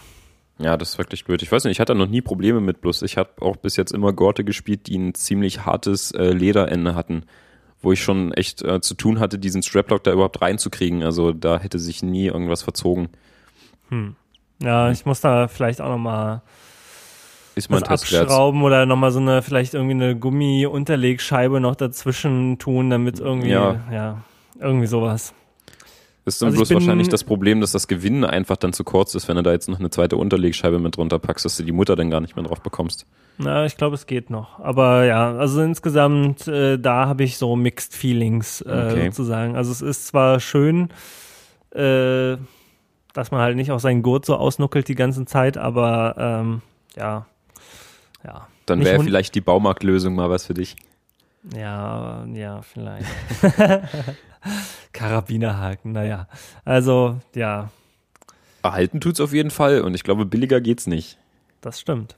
Zwei solche Ösen, zwei Haken und Feuer. Ähm, ich äh, behalte das mal unter Beobachtung und falls sich da nochmal bei mir was tut, werde ich auf jeden Fall natürlich exklusiv berichten. so, ähm, hier, ich meine, unsere Themenliste ist ja auch noch voll, ne? Also da gibt's ja noch einiges. Gitarrenpflegemittel, äh, Ja. Seitenwechsel. Ähm, Ich meine, man kann sich jetzt noch ein bisschen was aufheben. Wir haben ja schon fast anderthalb Stunden, aber hm, Stimmt das? ja, also mein Skype-Moped sagt jetzt hier Stunde 20. Ich meine, okay, Ja, wir hatten ja, jetzt, ja. wir hatten jetzt vorher noch ein bisschen Konfiguration, aber ich kann gerade bei Ableton nicht so richtig was ersehen hier. Ja, eine Stunde, 17 Minuten wird hier bei mir aufgezeichnet. Naja. Äh, ja, nee, Seitenwechsel. Hm. Wie, wie, ähm, ja, wie sage ich es jetzt am besten? Wie schmierst du denn deine Gitarre ein, dass sie nicht hässlich wird? ich meine, äh, du hast ja schon erzählt von deinem tollen Schweiß, der die Seiten killt. Also da wird das Griffbrett bei dir sicherlich auch aussehen. Nee, bisher muss ich sagen, geht's. Also ich habe meine, ich habe ja dieses Squire Classic Vibe Telecaster in Butterscotch Blond. Die hat einen Äh, Ahornhals, oder? Ja, keine Ahnung, der ist lackiert halt, ne? Also ist ja kein so dunkler Hals, sondern äh, die ist ja Butterscotch Blond all the way through. Mhm, also ein Ahorn-Griffbrett, sage ich mal. Ein helles, Ja, ein helles. genau. Ähm, und lackiertes. Ja, Ähm, und die habe ich jetzt, wann habe ich die gekauft? Äh, das war so um Weihnachten rum, glaube ich. Also jetzt ein halbes Jahr, ein gutes halbes Jahr in konstanter Benutzung. Und von dem Lack, äh, da sieht man jetzt noch nicht große Abnutzungserscheinungen. Also das Einzige, was sich an dieser Gitarre abnutzt, ist eigentlich an der Rückseite, da wo es immer an meinen Gürtel ja, ja. Das will, man, das will man ja aber auch eigentlich haben, dass das so ein bisschen nach der eigenen Gitarre aussieht, oder? Genau, so ein bisschen Arbeitsgerät ist schon okay. Ja. Ähm, ja, und ansonsten, wenn ich halt die Seiten mal wechsle, was jetzt ja immer seltener passiert durch diese Elixir-Seiten, dann äh, habe ich halt hier so ein Fast Thread rumliegen. Und damit gehe ich dann einmal übers Griffbrett und einmal auf die, über die Rückseite des Halses und reim's dann mit einem Tuch ab und dann ist auch schon wieder gut. Fast Fret? Ich suche jetzt gerade mal hier. Was ist das? Ist so ein, das ist so ein Stick einfach, oder? Ja, das sind diese, diese Stifte mit irgendwie, ich weiß gar nicht, was das da ist, so irgendwie geölte, hm, also Fast und dann die Fred. Hm, ja, ich hab's schon. Ne? Hast du von GHS gibt's das oder von Dunlop gab's das auch mal. Genau, und ähm, das ist halt so ein mineralisches Öl oder sowas da drin, Mhm. äh, was ich halt auch mache, wenn ich nicht meine Seiten wechsle, dann reibe ich gelegentlich mal die Rückseite des Halses damit ein und äh, wisch's mit dem Baumwolltuch äh, wieder ab, weil wenn man halt eine ganze Weile spielt und jetzt im Sommer geht's ja mit dem Schwitzen auch um einiges schneller. Mhm. Also letztens im Proberaum, da trieft es uns allen wirklich von den Ellenbogen. Oh. Also es war schon richtig so Ströme und naja, dann wird's halt ja relativ schnell klebrig und dann gleitet man dann nicht mehr so entspannt den Hals lang. Ja. Äh, und damit kriegt man das relativ schnell und effizient wieder so richtig schön silky smooth. Ja, dieses smooth ist auch so ein Wort, das fällt im Deutschen sehr schwer. Schmofte. Schmofte, genau. ähm, ja. Machst du darüber hinaus noch irgendwas anderes? Äh, ja, also ähm, meine Gitarren, die verschmoddern halt richtig. Ich weiß nicht, du hast halt das Problem, dass deine Seiten kaputt gehen. Bei mir sind die Seiten in Ordnung, aber die Gitarre sieht aus wie Sau. Äh, hat man natürlich den ganzen Schmodder an den, äh, an den Buntstäbchen. Und ein bisschen Vollstauben tut's auch. Und ähm, ich habe mir von vor einiger Zeit schon mal eine Flasche Politur zugelegt für die Gitarre und äh, ein Griffbrettpflegemittel. Ähm, das ist das Lemon Oil von, von Dunlop ist es, glaube ich. Ist halt so eine kleine Flasche mit so einem, äh, mit so einem Filzkopf oben drauf. Sieht auch so ein bisschen aus wie das Fast Fred hier. Und ähm, da gehe ich dann halt einmal über den Hals drüber. Es riecht noch nett, weil es halt Limonenöl ist. Jedenfalls steht's drauf. Ich will nicht wissen, was da für ein Chemie-Scheiß drin ist. Ja. Aber was hast denn du für eine Gitarre nochmal gehabt? Ähm, eine Hackström Super Swede. Das ist, ähm, also die spielst du jetzt die ganze Zeit. Ich dachte, du hattest noch so eine andere. Ich habe noch eine Strat, ja. Die spiele ich eigentlich beide recht häufig. Also es hält sich die Waage. Und die ähm, haben ja so richtige, also so richtige Holzgriffbretter. So richtige? Holzgriffbretter, genau. Also die Strat ähm, ist halt ein Rosewood-Griffbrett, Palisander, äh, unlackiert. Und äh, auf der Hackström ist so ein, äh, ich weiß gar nicht, wie sie es nennen, also Ebenholz ist es nicht. Resonator Wood, das ist, ich weiß nicht, was sie da gemacht haben, irgendwie mehrere Holzschichten aneinander geleimt oder so. Auf jeden Fall ist es sehr cool. Ist äh, sogar noch dichter als Ebenholz und macht einen schönen Sound. Und ist halt aber auch ein dunkles Griffbrett. Und äh, da pfeift man dann mal mit so einem Lemon Oil drüber und dann sieht das Ding aus wie neu und ist wieder schön sauber und riecht nett. Kann man mal empfehlen. Sollte man aber nicht auf äh, hellen oder lackierten Halsen anwenden. Also so ein Ahornhals mit Lemon Oil behandeln ist nicht so von Vorteil. Die werden ja, halt steht hier auch gerade. genau, schon, äh, ja. die werden dunkel und das Holz wird angegriffen. Also das sollte man tunlichst unterlassen, wenn man seine Gitarre lieb hat. Damit Lemon Oil drüber zu hauen, wenn man ein Ahorngriffbrett spielt. Genau, also das, ähm, dieses Fast Fred Zeug, das geht. Das geht für alles, oder? Das geht für alles, ja. Da habe ich zumindest, das ist auch Verkaufsrang in Pflegemittel auf Platz 1 tatsächlich. Okay. Sehe ich hier gerade. Mann, Ja, Mann, ich, Mann. ich weiß nicht. Ich ja, nee, also das, ja, äh, genau, ich glaube, also ich habe das halt auch benutzt bei meiner billigen Les Paul Kopie, wo es ja auch ein dunkles, unlackiertes Griffbrett gibt. Hm.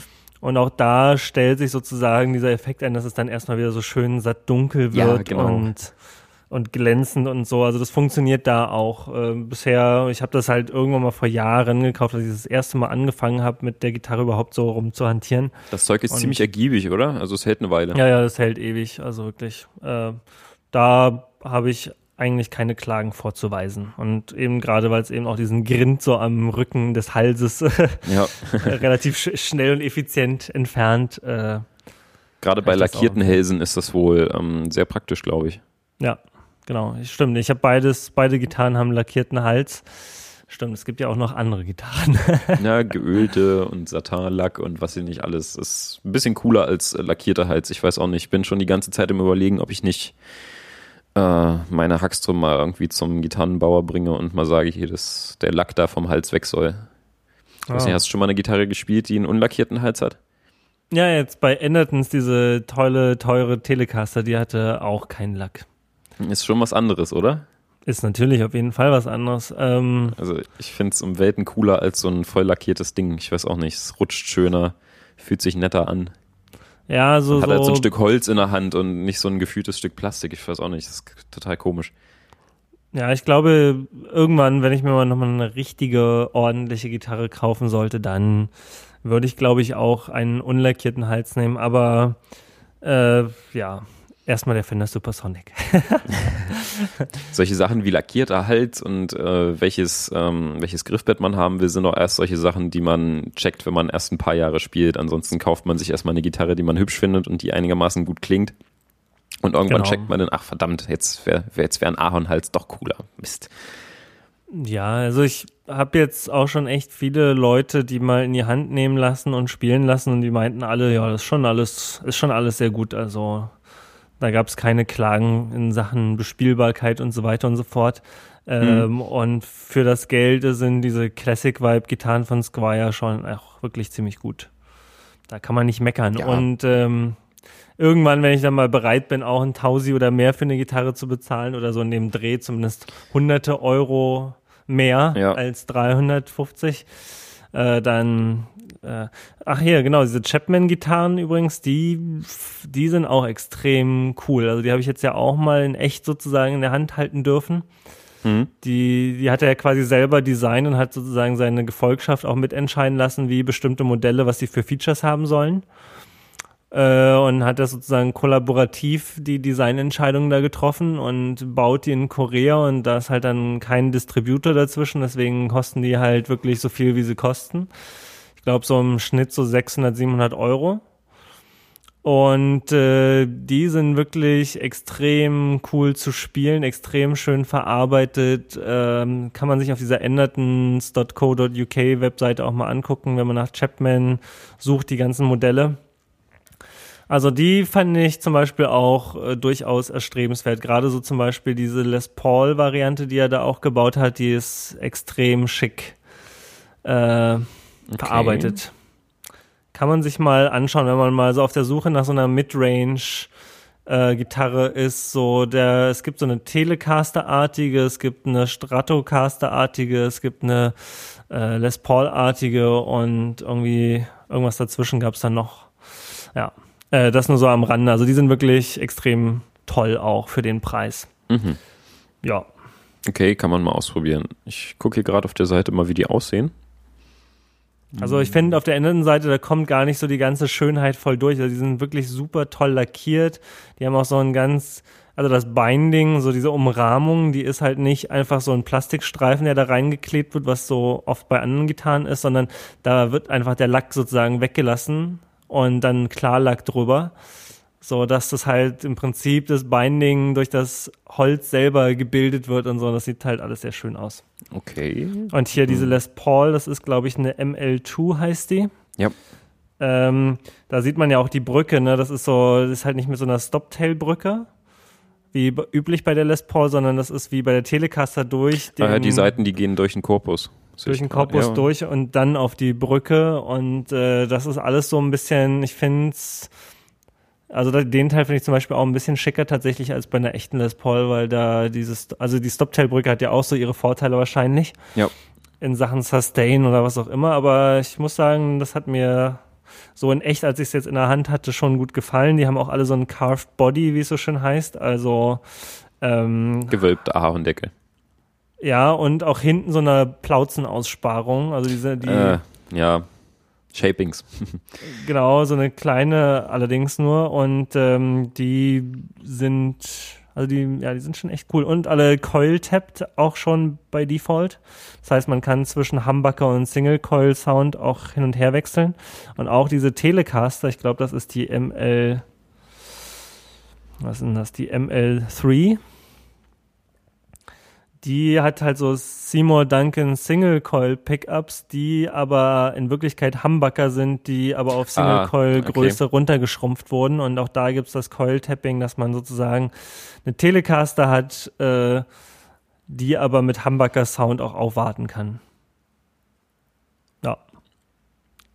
Doch, nette Gitarren sind halt so Feature-Instrumente, ne? Halt Coil Tapping Genau, sind halt so, aber zum Beispiel auch, guck mal, äh, und der, dieser, dieser Set-Through-Neck, also man sieht halt zum Beispiel gar nicht, dass der Hals und der Körper getrennte Teile sind bei der ML3. Wenn du mal so hinguckst, das ist so wie aus einem Stück Holz geschnitzt. Also das haben sie wirklich auch in den Details sehr schön gemacht, finde ich.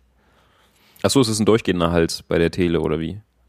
Ja, guck mal, genau, das heißt halt, also es Set ist ein, okay ist halt nicht wirklich, also ich glaube, es sind zwei Teile, aber man sieht es halt nicht. Also es ist halt wirklich, äh, auch bei der Les Paul, wo es ja eigentlich bei Gibson ist ja üblich, dass der Hals halt geleimt ist. Mhm. Und deswegen hat man dann so am Ende so, einen, so einen kleinen Klumpen quasi im Weg, wenn man sozusagen mit der Hand ganz nach hinten will, äh, um da die höchsten Noten zu spielen, dann ist da meistens immer so ein bisschen noch was im Weg. Mhm. Und das haben sie zum Beispiel bei der ML2-Variante auch sehr elegant gelöst, dass da möglichst freie Bahn für, den, für die Hand ist. Ja, diese Tele hier, die ist echt schick. Ja. Also die hatte ich jetzt alle in der Hand und ich kann wirklich aus äh, erster Hand berichten, die Stratocaster auch oder dieser Stratocaster-artige Typ, sehr, sehr schick. Ähm, und die Telecaster auch und die Les Paul-artige auch. Also die wirklich toll gemacht. Okay. Äh, ja, wir waren beim Gitarreputzen und Seitenwechseln. skip, skip, skip, genau. äh, ja, äh, da gab es auch hier noch so ein Thema gerade. Ähm, willst du noch was sagen zu den Gitarrenpflegemitteln und so? Ja, genau, halt äh, Griffbrett einschmieren ist von Vorteil und äh, vielleicht ab und zu mal mit, dem, äh, mit einer Politur über, über den Hochglanzlack gehen, wenn man jetzt nicht wirklich gerade eine nitrolackierte Gitarre hat. Sieht dann halt wieder schick aus und ähm, staubt nicht so schnell wieder ein. Ja, ansonsten. Beziehungsweise sieht man den Staub nicht so schnell. Ja, genau. Ansonsten, ich glaube, Seiten wechseln kann jeder. Muss man halt ja. ein bisschen gucken, wie viel Windung man dreht und dass die alle schön gleichmäßig untereinander sind. Aber ansonsten, denke ich mal, kriegen das alle hin. Ja, ich meine, bei meiner Telecaster, äh, weil die ja eben so auf Vintage gemacht ist, da sind ja diese alten, in Anführungsstrichen, Telecaster-Mechaniken, wo du oben das halt so reinsteckst ins Loch, dann zur Seite biegst und rumwickelst. Die sind doch eigentlich super praktisch. Ja, aber da hatte ich zum Beispiel am Anfang so meine Probleme. Also bei der Les Paul, da gibt's ja dieses von der Seite durchstecken. Mhm. Das ist relativ easy. Da kommt auch der blutigste Anfänger mit, aber bei den bei diesen Telecaster-Mechaniken, ich weiß nicht, ob es bei der Stratocaster auch so ist, aber ich glaube, die Gibt's haben jetzt auch, ja. Auch Gibt's auch in der Classic-Variante, ne? Äh, da passiert es halt gerne bei den hohen Seiten, dass wenn man da nicht aufpasst, dass die halt dann relativ schnell wieder rausspringen, während man gerade noch die am Spannen ist oder beim mhm. Eindrehen. Ja, okay. Also ich weiß nicht, ähm, genau, das sind halt solche Mechaniken, wo man, wo man vielen Leuten erstmal erklären muss, wie man die richtig benutzt und da richtig Seiten aufzieht. Ähm, das kann man bei denen ganz gut machen. Ähm, das sind doch die mit diesem, äh, mit diesem Schlitz oben drin, wo man die Seiten reinsteckt, ne? Ja. Genau. Also ein Loch in der Mitte, wo man es von oben reinsteckt und dann zur Seite biegt und über so eine Kerbe und dann rumwickelt. Genau, dann nimmt man so ungefähr den, ähm, also man packt halt die Seite drauf, so wie sie sein sollte, ohne dass man irgendwas vorher abschneidet. Und dann nimmt man so ungefähr das Maß von der, ähm, vom übernächsten, äh, ah, jetzt komme ich gerade nicht drauf, Machine Head, ähm, verdammt, von der nächsten Mechanik, ja. von der übernächsten. Ja dass man dann so ungefähr die Seite hat. Das sind dann so, weiß ich nicht, zwei Windungen auf diesem Dingens und damit kommt man ganz gut aus. Ja, wobei ich halt zum Beispiel mit den Extra Slinky äh, oder Super Slinky von Genau, da sollte man dann vielleicht bei den sehr dünnen Seiten und bei den oberen Seiten vielleicht ähm, äh, drei Mechaniken Abstand nehmen genau, statt das kann ich empfehlen. Also bei den Elixir und bei den Dario brauchte ich auch nur zwei, aber bei den Super Slinky, die sind mir da runtergeslinkt, nämlich mm, von. Ja, okay, da muss man dann vorsichtig sein. Das wäre dann schade, wenn man es zu schnell abschneidet und dann kriegt man es nicht mehr draufgezogen. Genau, da habe ich irgendwie in einer Serie drei so eine Gitarrensätze geschlachtet, weil das irgendwie, oh, dachte, das gibt's doch nicht. Ah, das muss ah, doch gehen, das ging doch vorher und dann erst beim dritten Satz habe ich dann gesagt, okay, dann mache ich jetzt halt einfach drei Mechaniken Abstand und dann hat's gehalten. Ja, okay. Bei einer Les Paul reicht übrigens ähm, eine Mechanik Abstand. Ja. Dann sind es auch so ungefähr zwei, zweieinhalb Windungen. Das hält ganz gut. Hm, das passt dann. Ich weiß nicht, manchmal sieht man ja schon Gitarren, wo die Seiten draufgezogen sind, wie Stulle. Das, das, da sieht man es schon, dass es gar nicht irgendwie in Tune sein kann. Ja, genau. Hatte ich schon mal erzählt, dass ich äh, auch bei meiner Telecaster, weil die ja so Vintage-Mechaniken hat, die hat ja hinten quasi zwei Seiten auf einem Reiter. Das hatte ich schon mal erzählt, ne? Zwei Seiten auf einem Reiter? Mhm. Na, hinten an der Brücke sind halt so. Ach so, ja, ja, diese, die, die Aschenbecherbrücke. Genau. Und da gibt's ja jetzt eigentlich bei den Stratocastern und auch bei den modernen Telecastern hat jede Seite ihren eigenen Reiter sozusagen. Mhm. Und bei den Vintage-Modellen gibt's halt einen Reiter für zwei, so ein kleines Fässchen, was da so quer geschraubt ist. Genau, so wie sich das gehört bei einer richtigen Tele. Genau, und da habe ich ja, als ich mir die nochmal hab einrichten lassen, habe ich mir auch welche eingebaut, die so, einge so ein bisschen schräg eingeschraubt werden, damit halt dann die Buntreinheit äh, oder Oktavenreinheit? Nee, Oktavenreinheit ist es dann. Oktaven, genau, das hatten wir letztes Mal nämlich schon vertauscht. Ja. Das sah ich nämlich hier gerade noch in der Liste, ja, ja, deswegen nee, genau, habe ich nochmal angesprochen. Oktavreinheit und nicht Bundreinheit. Da habt ihr ja. recht gehabt. Ja, die Bundreinheit ist, äh, das war irgendwie, was war denn das nochmal? Bundreinheit ist die, äh, die Abstände der Bünde zueinander, dass die Töne auch wirklich richtig liegen. Ah ja. Das, ja, was gut. mit der Mensur berechnet wird. Ja, dann habe ich es also äh, letzte Mal schon erzählt und dann haben wir Bundreinheit gesagt. Ja, genau. Und, genau. und nach der Sendung fiel es mir dann auch, hey, jetzt haben wir doch Scheiße erzählt oder dann kam es schon in den Kommentaren. Gleich als Das ist jetzt nochmal okay. der, der Nachtrag dazu. Oktaveinheit. Okay, okay.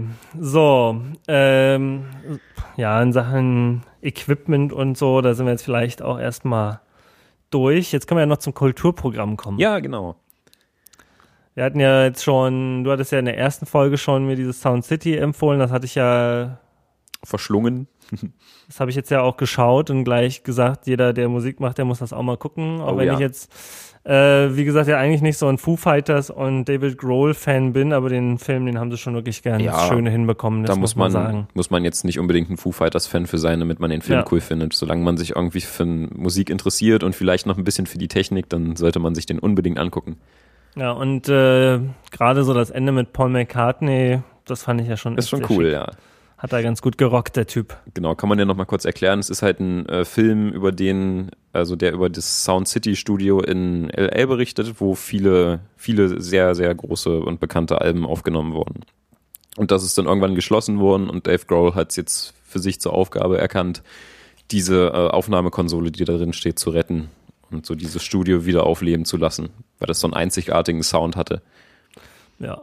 Naja, auf jeden Fall, genau. So, ich hatte mal irgendwann so einen Tag, wo ich abends dann nichts mehr tun wollte, wollte noch was gucken. Dann habe ich mir das aus den Shownotes aus unserem Podcast wieder rausgesammelt und es gab sogar bei iTunes. Genau. Ich dachte nämlich schon so, ja, okay, jetzt würde ich das gerne gucken. Gibt's das jetzt wieder irgendwo sinnvoll, mal in legal? Und habe schon äh, mit einem Auge sozusagen schon überlegt, wo ich es wieder woanders herbekomme.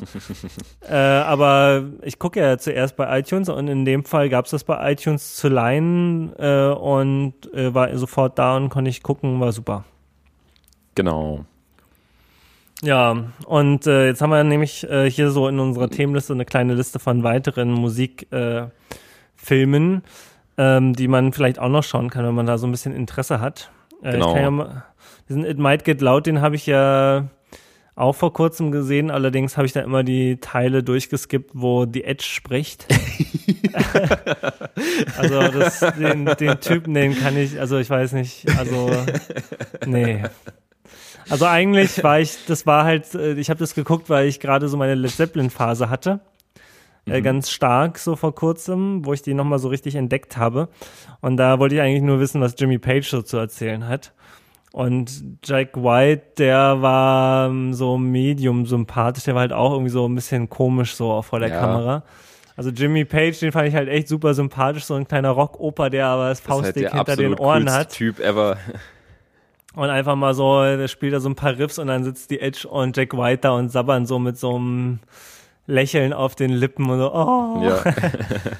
Also den kann man sich schon auch angucken, ist auch, ja, ganz unterhaltsam. Allerdings, ja, jetzt fand ich Sound City insgesamt genießbarer, weil ich da nicht die Edge durchskippen musste und so. Ja, ist halt, ähm, It Might Get Loud, wer noch nicht gesehen hat, äh, Jimmy Page, Jack White und The Edge sitzen irgendwo in einer alten Fabrikhalle, spielen Gitarre und erzählen sich über die tollen alten Zeiten und wie sie angefangen haben zu spielen und mit welchem Equipment und alles. Ist halt so ein bisschen Rockgeschichte, aber jeder erzählt so seine eigene Story und naja, halt Edge, ne? Ja. Viele Effekte und muss man, muss man mögen. Ich weiß nicht, für mich ist es halt nicht sowas. Bloß, Ja, die anderen, also- bloß die anderen beiden, die sind recht cool und da ein bisschen puristischer. Definitiv. Und äh, auch so ein paar Geschichten, wie sie, dann, dann gehen sie halt auch so dahin, wo so ein Led Zeppelin-Album aufgenommen wurde, ich glaube das vierte zum Beispiel, und erklären auch, wie bei, warum bei When the Levy Breaks irgendwie das Schlagzeug so einen mega fetten Hall drauf hat und Mhm. so, so ein paar coole Stories sind da schon dabei. Ja, auf jeden Fall sehr zu empfehlen. Also It Might Get Loud und Sound City unbedingt angucken. Ähm, dann habe ich letztens noch einen gesehen, den kann man sich umsonst auf Vimeo angucken. Den hat die Firma Dunlop in Auftrag gegeben. Das heißt Cry Baby, The Pedal That Rocks the World.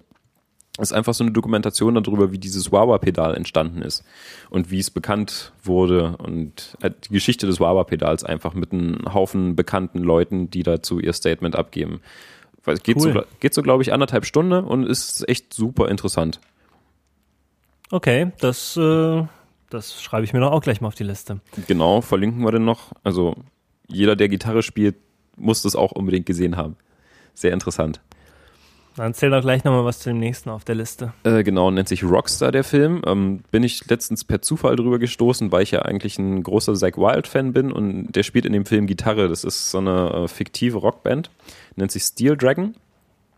Und es geht um so einen Hardcore-Fan von denen. Der spielt in einer Band, die versucht genauso zu sein wie die großen Steel Dragon Und irgendwann steigt der Sänger bei Steel Dragon aus und er wird auserkoren, ihn zu ersetzen. Und dann wird so dieses, dieses Rockstar-Leben beschrieben und so dieses Phantom über diese Band. Und die Mucke, ähm, die sie im Film machen, die ist super.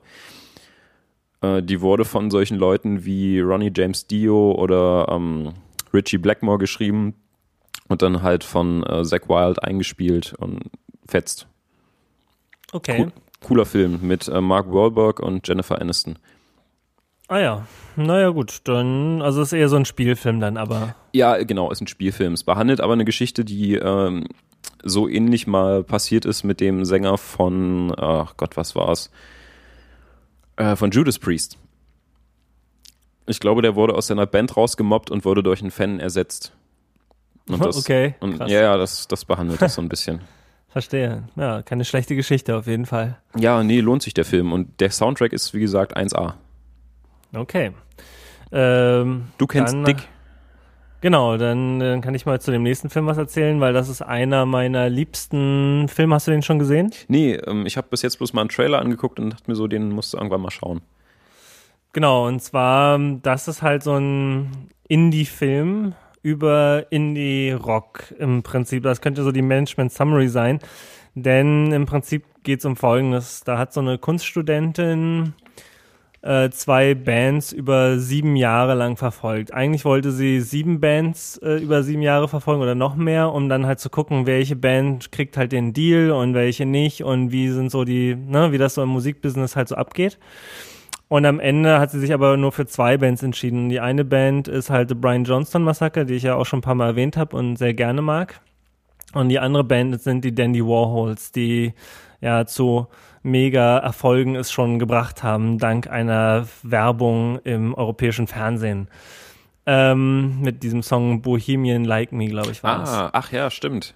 Ähm, und äh, das geht halt ganz interessant los, weil die halt noch so die ganze Zeit zusammenhängen und alle beide halt Indie sind und die einen spielen auf den, der anderen Band ihrem Konzert und andersrum und sehr familiär. Und äh, der Sänger von Brian Johnson Massacre, ähm, Anton Newcomb, der ist da halt auch so, eigentlich so Genie und Wahnsinn, ist da sehr dicht beieinander und so. Und man sieht halt so, wie die beiden Bands da so unterschiedliche Wege gehen. Und The Brian Johnson Massacre, die sind halt immer Indie geblieben, die sind es auch heute noch. Also in all der Zeit, sie haben schon diverse Record-Label-Deals angeboten bekommen oder hatten Showcases und haben dann aber irgendwie auf der Bühne die Band aufgelöst oder mit dem Publikum eine Schlägerei angefangen oder irgendwie, dass sich selber quasi das immer Ja, sabotiert. Also die haben da so, die haben da schon so einen echten Ruf gehabt eine Zeit lang. Ähm, auch wenn die eigentlich gar nicht so eine Musik machen, die jetzt so wahnsinnig aggressiv oder irgendwie komisch ist, aber die, die haben halt viel Drogen genommen und die waren einfach out of balance und irgendwie wollte Anton Newcomb wollte nie so ein Record-Label-Deal haben, weil er halt irgendwie das so angesehen hat, als würden die halt ihn beklauen am Ende. Und ähm, das war halt noch von der Zeit, bevor es überhaupt Indie-Rock oder so Independent-Labels oder irgendwie sowas gab. Deswegen, das ist wirklich so, da kann man das so ein bisschen, kann man die, die Geburtsstunde von dem mitbeobachten. Dann hat zum Beispiel an einer Stelle kriegen sie halt einen Record-Label-Deal und dann nimmt der, nehmen die Brian Johnson Massaker-Jungs das Geld halt, um sich selber Studio-Equipment zu kaufen, um dann das nächste Album wieder alleine machen zu können. Auch nicht schlecht. Äh, und ja, auf der anderen Seite sieht man dann halt, wie die Danny Warhol sozusagen von einem Schritt zum nächsten, wie sie so Plattenvertrag unterschreiben bei Capitol Records, wie die verarscht werden, welche, wie es am Anfang überhaupt nicht läuft und wie sie es halt eigentlich dieser einen Single dann zu verdanken haben, dass sie dann so einen Durchbruch bekommen. Und dann kann man halt auch für sich selber so, also ich meine, ja, das ist wirklich ein sehr interessanter Film, weil der so unterschiedliche Gesichtspunkte beleuchtet und auch echt viel über so das Musikbusiness im Prinzip an, an Lehrstunde bereithält. Und ja, äh, dadurch, dass es jetzt von dieser Kunststudentin gemacht ist, halt als sehr viel DV-Cam-Footage, also es ist halt wirklich Dokumentation auf relativ niedrigem cineastischen Niveau. Also da gibt's jetzt nicht so eine Hochglanz- äh, Produktion aller Hollywood, ja, sondern es ist schon sehr geerdet, sagen wir mal. Aber coole Musik dabei, coole Bilder dabei und eben, wie gesagt, interessant auch, äh, um so ein bisschen dieses Indie-Rock-Zeug und so zu sehen. Also es wie gesagt, halt, ist halt auch vor The White Stripes oder vor diesen ganzen Bands, die eigentlich so aus dem Nichts kamen und sich selber da hochgehieft haben. Deswegen, ja, kann man uneingeschränkt empfehlen zur Betrachtung. Genau. Ähm, dann haben wir hier noch auf der Liste The Runaways. Ähm, wem der Bandname nicht sagt, dann bestimmt Joan Jett mit I Love Rock'n'Roll. Und äh, die Runaways war die Band, mit der Joan Jett quasi berühmt geworden ist. Ähm, es ist so eine Truppe von Mädels in den 70er Jahren, die äh, zusammengesteckt werden in einem hässlichen Van und äh, da versucht wird, eine Rockband rauszukreieren. Der Soundtrack ist ziemlich gut und äh, der Film beschreibt halt einfach den Werdegang der Band. Wie sie aufsteigen und total bekannt werden und die Sängerin einfach nur im Drogensumpf versinkt. Und Wie das dann, immer so üblich ist. Genau, und als letztendlich fällt halt Joan Jett hinten raus und wird dann doch noch ein Rockstar. Ähm, der Film ist eigentlich ganz gut gemacht, ist mit Kirsten Stewart, heißt sie, glaube ich, hier, die aus den Vampirfilmen. Die ist nicht ganz so cool, aber den kann man sich echt mal angucken. Und was, äh, was das Schöne ist, ähm, der Soundtrack, diese alten Songs von dieser Mädchenband, ähm, der wurde von den Schauspielerinnen eingesungen. Und, ah, cool. Und, und, das klingt echt gut. Das hätte ich nicht gedacht. Ja, das, ist, das, das klingt ja nach einem spaßigen kleinen Film. Genau, ist gute Rockmucke und der Film ist ganz witzig. Ich gucke mal gerade nebenbei auf IMDb, was der so für eine Score hat. Ja, ach, den kann man sich mal geben. Den, der ist so schön zum Weggucken und gute Musik dabei hören. Ja. So, als nächstes haben wir dann noch äh, Amadeus. Das ist ein Film, der behandelt äh, Wolfgang Amadeus Mozart. Ähm, der Film ist ein bisschen dramatisiert und ist historisch nicht wirklich korrekt. Da kann ich dann gleich noch die äh, Hoaxilla-Folge 67 dazu empfehlen die mal äh, sich mit Mozart, die, die sich mal mit Mozart auseinandergesetzt haben und auch diesen Film erwähnen. Mm, der Film an sich ist aber äh, wirklich gut. Wenn man es jetzt nicht wirklich historisch korrekt betrachten will, ähm, dann kann man den kann man den schön gucken. Okay. Der lohnt sich. Einfach bloß mal, um so einen kleinen Überblick über Mozart zu bekommen. Und die Musik ist halt auch schön. Ist mal was anderes. Kein Rock'n'Roll, aber der Film ist cool. Ich habe jetzt gerade mal geschaut, also The Runaways hat 6,5, das ist schon auch noch okay auf IMDb. Und Dick hat sogar eine 7,7, also Aha. Äh, mal so als Benchmark, die schlechtesten Filme in der Durchschnittswertung sind eigentlich Komödien auf IMDb und da wäre jetzt so eine 6,5 eigentlich noch relativ gut zum Beispiel. Okay. Also kann, äh, kann sozusagen schon durchaus noch unterhaltsam sein. Ja, ich gucke mir das, das mal schon. an. Das geht schon. Allein um Allein um zu gucken, was für, was für hübsche Gitarren und was für coole Musik in Filmen vorkommt, ist mir das eigentlich immer richtig egal, ob der Film irgendwie sehr gehaltvoll ist oder nicht. Ja, das stimmt. Wenn es rockt, dann rockt's. Genau. Und der rockt der Film. Und auch noch ein Film, der rockt zwar nicht so sehr, aber auch in Teilen, den ich äh, wirklich sehr gerne gemocht habe und auch schon mehrmals gesehen habe, jetzt mit unterschiedlichen Leuten ist No Direction Home. Das ist sozusagen die Martin Scorsese Biopic-Verfilmung, äh, äh, oder nicht Biopic, sondern ist eine Dokumentation eher zu Bob Dylan. Hm. Und äh, ich habe ja lange Zeit Bob Dylan so ein bisschen ignoriert, weil ich dachte, ja, so Folk Music, das ist nicht so meins. Und dann hatte ich so eine Freundin in den USA und die hat mir immer so neue Musik geschickt, ähm, die ich mir mal hören so, anhören soll. Und dann hat sie mir so ein Bob Dylan-Album geschickt und hat so gefragt, ja, hier magst du Bob Dylan und kennst du das Album? Und ich so, ja, ähm, ist nicht so meins. Und dann meinte sie, äh, Alter, bist du bescheuert? du hörst jetzt dieses Album und ich spreche erst wieder mit dir, wenn du Bob Dylan magst. So, okay. so, so richtig ganz entgeisterte knallhart. Ansage, knallhart so, alles klar, so Auftrag. Ja, dann habe ich halt irgendwie so ein bisschen dieses Album gehört und dann fand ich einen Track erst so ganz toll und dann vielleicht auch nochmal zwei. Und dann kam gerade diese Doku raus, dann habe ich die gesehen und dann hat's so bei mir Klick gemacht. Ich habe überhaupt erstmal verstanden, dass Bob Dylan ja eigentlich der König von allen ist. Ähm, und was das eigentlich für ein krasser Typ ist und was der schon mit 20 und 21 für Songs geschrieben hat, wo ich irgendwie mir noch in der Nase gebohrt habe und keine Ahnung, irgendwie ganz andere Sachen im Kopf hatte. Und was der einfach für ein wahnsinnig riesiger Einfluss auf so viele Musiker war. Und äh, der Film, der kann das eigentlich so mal die ganze epische Breite von dem Spektrum Bob Dylan äh, bildet der relativ gut ab, finde ich. Also von seiner politischen Phase zur Phase, wo er dann halt eher so als auch äh, die elektrische Gitarre auspacken will und gar nicht mehr so Protestsongs singen will und so. Und ähm, ja, den kann man wirklich mal empfehlen und eigentlich äh, sowieso auch sich mal mit Bob Dylan eine Runde zu beschäftigen, das kann nicht schaden, weil der, der ist schon echt der Champ. äh, auch so ganz viel, ja, man merkt halt auch erstmal, wie viele Lieder, die man so kennt, eigentlich von Bob Dylan zum Beispiel sind und irgendwie von irgendwelchen Bands halt noch später gecovert wurden. Ähm, und ja, dass das halt so über die seine ganzen Schaffens, Schaff, Schaffensperiode eigentlich hinaus auch passiert ist. Also angefangen so von Bands wie The Animals, die halt ganz viel von ihm gecovert haben und so auf Pop-Niveau gehoben haben, bis hin dann sowas wie Guns N' Roses oder so, dieses Knocking on Heaven's Door und solche Geschichten. Ja. Ähm, und White Stripes haben auch wahnsinnig viele Songs von Bob Dylan gecovert. Ähm, ja, also der Film, den fand ich schon echt insofern beeindruckend, als dass ich vorher überhaupt keine Ahnung von Bob Dylan hatte und dachte, ja, ist halt so ein Folksänger so ein, und jetzt mittlerweile Folk-OP. Äh, so wie Neil Young oder so, der halt auch so seine, den nimmt man schon ernst und der, man weiß, dass er was geleistet hat, aber ähm, den man vielleicht auch nicht unbedingt jeden Tag hören mag. Und bei Bob Dylan, da habe ich dann auch echt eine Zeit lang so Busstationen verpasst. So, da habe ich so seine ganzen Alben durchgehört und das hat mich so reingezogen. Das war richtig krass. Und das, der Auslöser davon war im Prinzip dieser Film. Okay, cool. Klingt gut. Ja. Ähm, mir fielen gerade noch zwei Bi äh, Filme ein, wenn man ein bisschen auf die Beatles steht. Es ist äh, einmal Nowhere Boy. Der behandelt die Jugend von äh, John Lennon als er noch bei seiner Tante irgendwie zu Hause gewohnt hat. Ich weiß nicht, ob der Film wirklich irgendwie historisch korrekt ist, aber ähm, interessant ist es halt doch. Ähm, es behandelt die Zeit, wie er, glaube ich, gerade Paul McCartney kennenlernt. Und dann noch äh, Backbeat.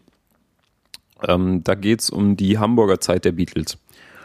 Es äh, ja, ich weiß jetzt gar nicht mehr genau, was passiert. Den habe ich vor ewigen Zeiten mal so ein bisschen angeschnitten gesehen.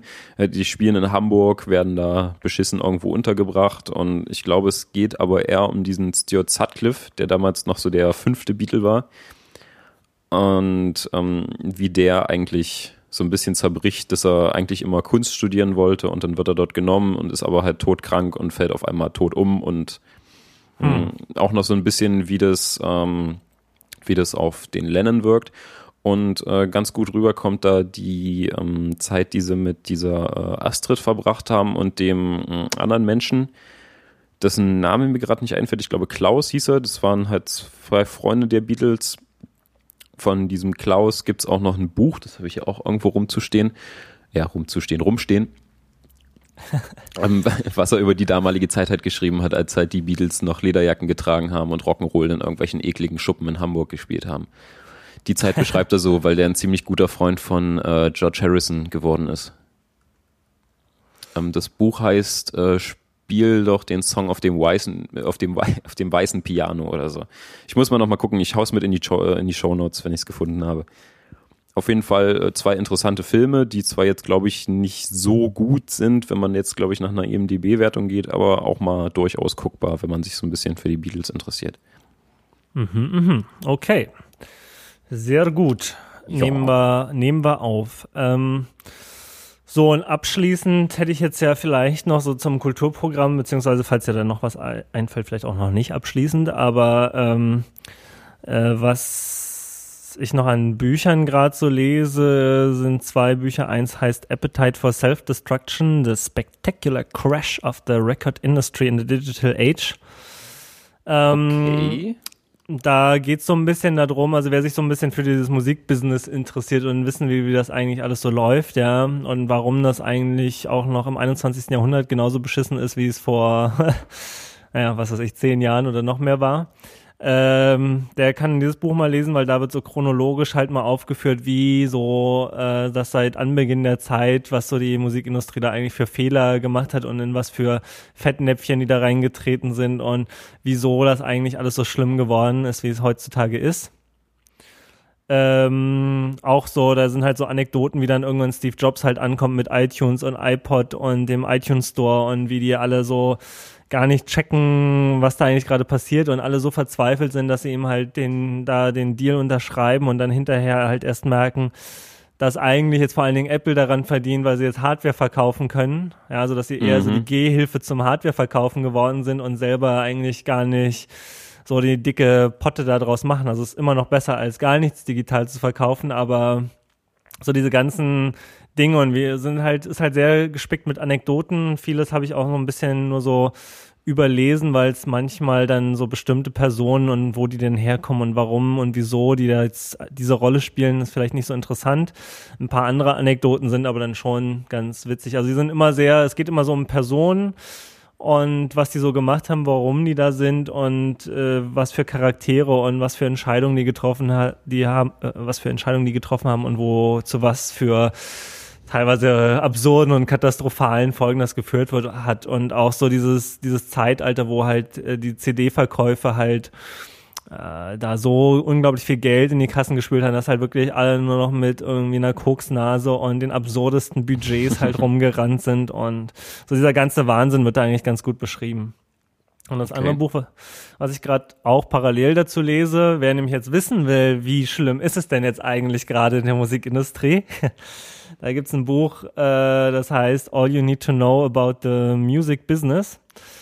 Und das richtet sich halt an Musiker und alle, die es wissen wollen. Da geht's halt wirklich so, wie macht man jetzt das am besten? Wie set, was für ein Team von Leuten braucht man eigentlich als Musiker, um sich halt gut vertreten zu lassen? Äh, wie, wie funktionieren Label-Deals, Record-Deals und worauf sollte man achten, wenn einen das Label halt versucht, übers Ohr zu hauen? Und wie kann man noch am meisten sozusagen für sich selber rausholen? Und auf dem Weg wird halt irgendwie ganz viel halt auch beschrieben und man denkt ja, es ist schon alles schlimm und die armen Artists werden da ausgebeutet, aber wenn man das Buch liest, stellt man fest, es ist alles noch sehr viel schlimmer, als man denkt. Okay. Also es ist wirklich, also du liest so das Buch und denkst dir, das kann man eigentlich keinem empfehlen, so einen Plattenvertrag zu unterschreiben im heutigen ja. Zeitalter. Das ist mhm. wirklich so ist kurz vor der Versklavung oder sowas. Ui.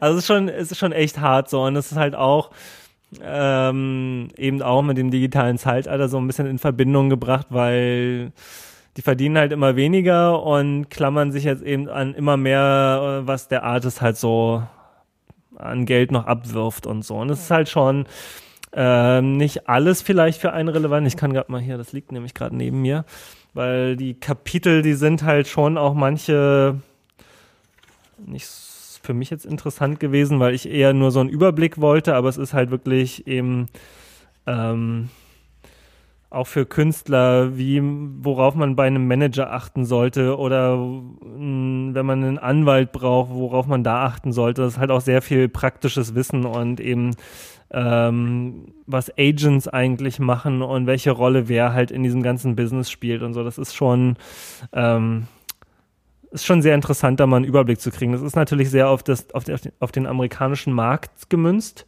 Das wird in Deutschland sicherlich auch nochmal ein bisschen anders laufen, aber so im Groben und Ganzen schon echt interessant, da mal reinzulesen. Ja. Okay, ja, klingt interessant. Das sollte man sich, glaube ich, mal ansehen, wenn man da irgendwie in den Bereich Ambitionen hat. Genau, also definitiv jeder, der da so eine richtige Musikerkarriere anstrebt und so richtig groß werden will, der, die beiden Bücher kann ich schon mal empfehlen, um sich mal so ein bisschen äh, die Erwartungshaltung einzupegeln. Okay, das brauche ich. genau. Also äh, in irgendeiner Folge hier von 300 Hertz können wir auch also ich habe jetzt ja schon relativ viel zusammengetragen dazu. Ich schreibe auch schon seit Ewigkeiten an so einem Blogpost zu diesem Thema Musikindustrie und wie das alles so gerade ist und was man eigentlich so machen kann. Das kann man vielleicht auch früher oder später hier mal thematisieren. Ja. Jo. Da wir jetzt aber die zwei Stunden schon voll haben. Haben wir es, glaube ich. Machen wir es heute nicht mehr. Nee. Genau, ein paar Sachen denn, haben wir, wir nehmen über. gleich noch die, die nächste Folge auf. Dann, äh oh je. nee die werte Hörerschaft nicht wieder so lange warten muss. Ja, ähm, ansonsten noch vielleicht abschließend, äh, wir hatten ja ähm, irgendwie haben ja auch ein paar Leute mal gefragt, was wir eigentlich so für Musik machen und ich glaube, wir haben dann in der Zwischenzeit das so auf Twitter und up.net haben wir auch so mal ein paar Sachen gepostet. Jetzt können wir es ja in der Episode vielleicht auch einfach nochmal erwähnen und dann in den Show Notes verlinken. Ähm, ich habe, ich meine, die Band ich, wir nennen das ja noch nicht mal richtig Band, was ich da so anstelle, weil es hat auch immer mal wieder wechselnde Besetzungen. Ja, also der, zum Beispiel haben wir zwei unterschiedliche Drummer hier und da und manchmal kann der, unser Star-Gitarrist nicht und dann spielen wir halt ohne ihn und so. Das ist halt noch nicht so, ein, so eine feste Kombo, sage ich mal. Äh, hat aber einen Namen. Ach, wir nennen es einfach Kollektiv. Oder gut. Kommune. Äh, und die Kommune heißt äh, White Volcano. Und es gibt, jetzt haben wir uns vor kurzem mal entschlossen, ähm, die, die auf up.net und so weiter dabei sind, die haben das auch schon gesehen, äh, mal so eine Proberaum-Session auf Soundcloud zu veröffentlichen. Da sind schon noch ganz viele Fehler drin und wir hängen manchmal am Tempo hinterher und so, aber es groovt trotzdem schon ganz gut und zeigt, in welche Richtung das bei uns so geht. Das verlinken wir auch nochmal in den Show Notes, dann könnt ihr das euch auch nochmal reinfahren. Ähm, wird aber auch jetzt in der Zwischenzeit schon jedes Mal wieder ein bisschen besser und in nicht allzu ferner Zukunft wird es bestimmt auch mal was ordentliches geben. Genau, ähm, ich spiele in einer Band, die nennt sich Tremendous Speed Monkeys. Und wir spielen so eine Mischung aus ähm, einer klassischen Rock halt und so einer angepunkten Attitüde. Also ich denke mal, so ein Einfluss von Blink 182 und den ganzen amerikanischen üblichen Verdächtigen sind da gut zu hören. Auch wenn ich da mal so ein bisschen gegen ankämpfe. Und ähm, wir haben eine CD aufgenommen, die kann man bei uns kaufen. Sind sieben Tracks drauf, kostet sieben Euro. Und ähm, die Website werde ich einfach mal verlinken, dann kann da jeder mal reinhören. Wir haben auch ein bisschen was auf Soundcloud rumliegen, um einfach mal so einen Soundeindruck zu bekommen von uns. Ist übrigens alles, ähm, bis auf die CD, äh, ist alles selber im Proberaum aufgenommen. Mit eigener Technik und eigenem Know-how und sonst was. Also wer sich da mal für unseren Sound interessiert, der sollte dann mal gucken auf tremendous-speed-monkeys.de. Ja, also wir haben natürlich bisher auch alles nur selber aufgenommen. Immerhin jetzt aber schon mit sechs Mikrofonen. Genau. Da kann ich ja dann irgendwann mal über die Studioerfahrungen erzählen, die wir da gemacht haben. Ja, ich denke mal, das ist ganz interessant. Das kannst du ja gleich mal mit auf die Liste für die Zukunft schreiben. Genau. Genau, und wie gesagt, wir gucken jetzt halt immer, dass wir irgendwie noch ein größeres Thema für die Sendung finden, dass man sich nicht ganz so doll verquatscht und die Informationen noch ein bisschen komprimiert und dann schauen wir mal. Dann gehen wir irgendwann mal in den Musikladen und ranten dann darüber ab. Es sei denn, ihr sagt, nein, nein, äh, bitte quatscht doch weiter. Das finden wir alle eigentlich ganz toll. Genau, Feedback ist immer gut und vielleicht sogar Themenwünsche, das wäre cool. Ja, genau. So, und dann sagen wir jetzt auch einfach ganz sportlich, noch äh, einen angenehmen äh, Tag. Man kann ja jetzt gar nicht sagen, noch einen angenehmen Sonntag, denn ihr hört das ja wahrscheinlich Montagmorgen auf dem Weg zur Arbeit. Hm. Wäre irgendwann mal cool, wenn wir das live hinkriegen würden. Das ist auch nochmal denkbar, ja. Das ist noch, naja, wir, wir sind dran. Okay, na denn. Also das, äh, genau, ähm, jetzt gucken wir erstmal, ah, warte mal, genau, also nee, wir warten nicht. Erstmal verabschieden wir die Hörer. genau. Auf Wiederhören. Ja. Tschüss. Bis zum nächsten Mal. Ich hoffe, es hat gefallen. Wir hoffen, es hat gefallen.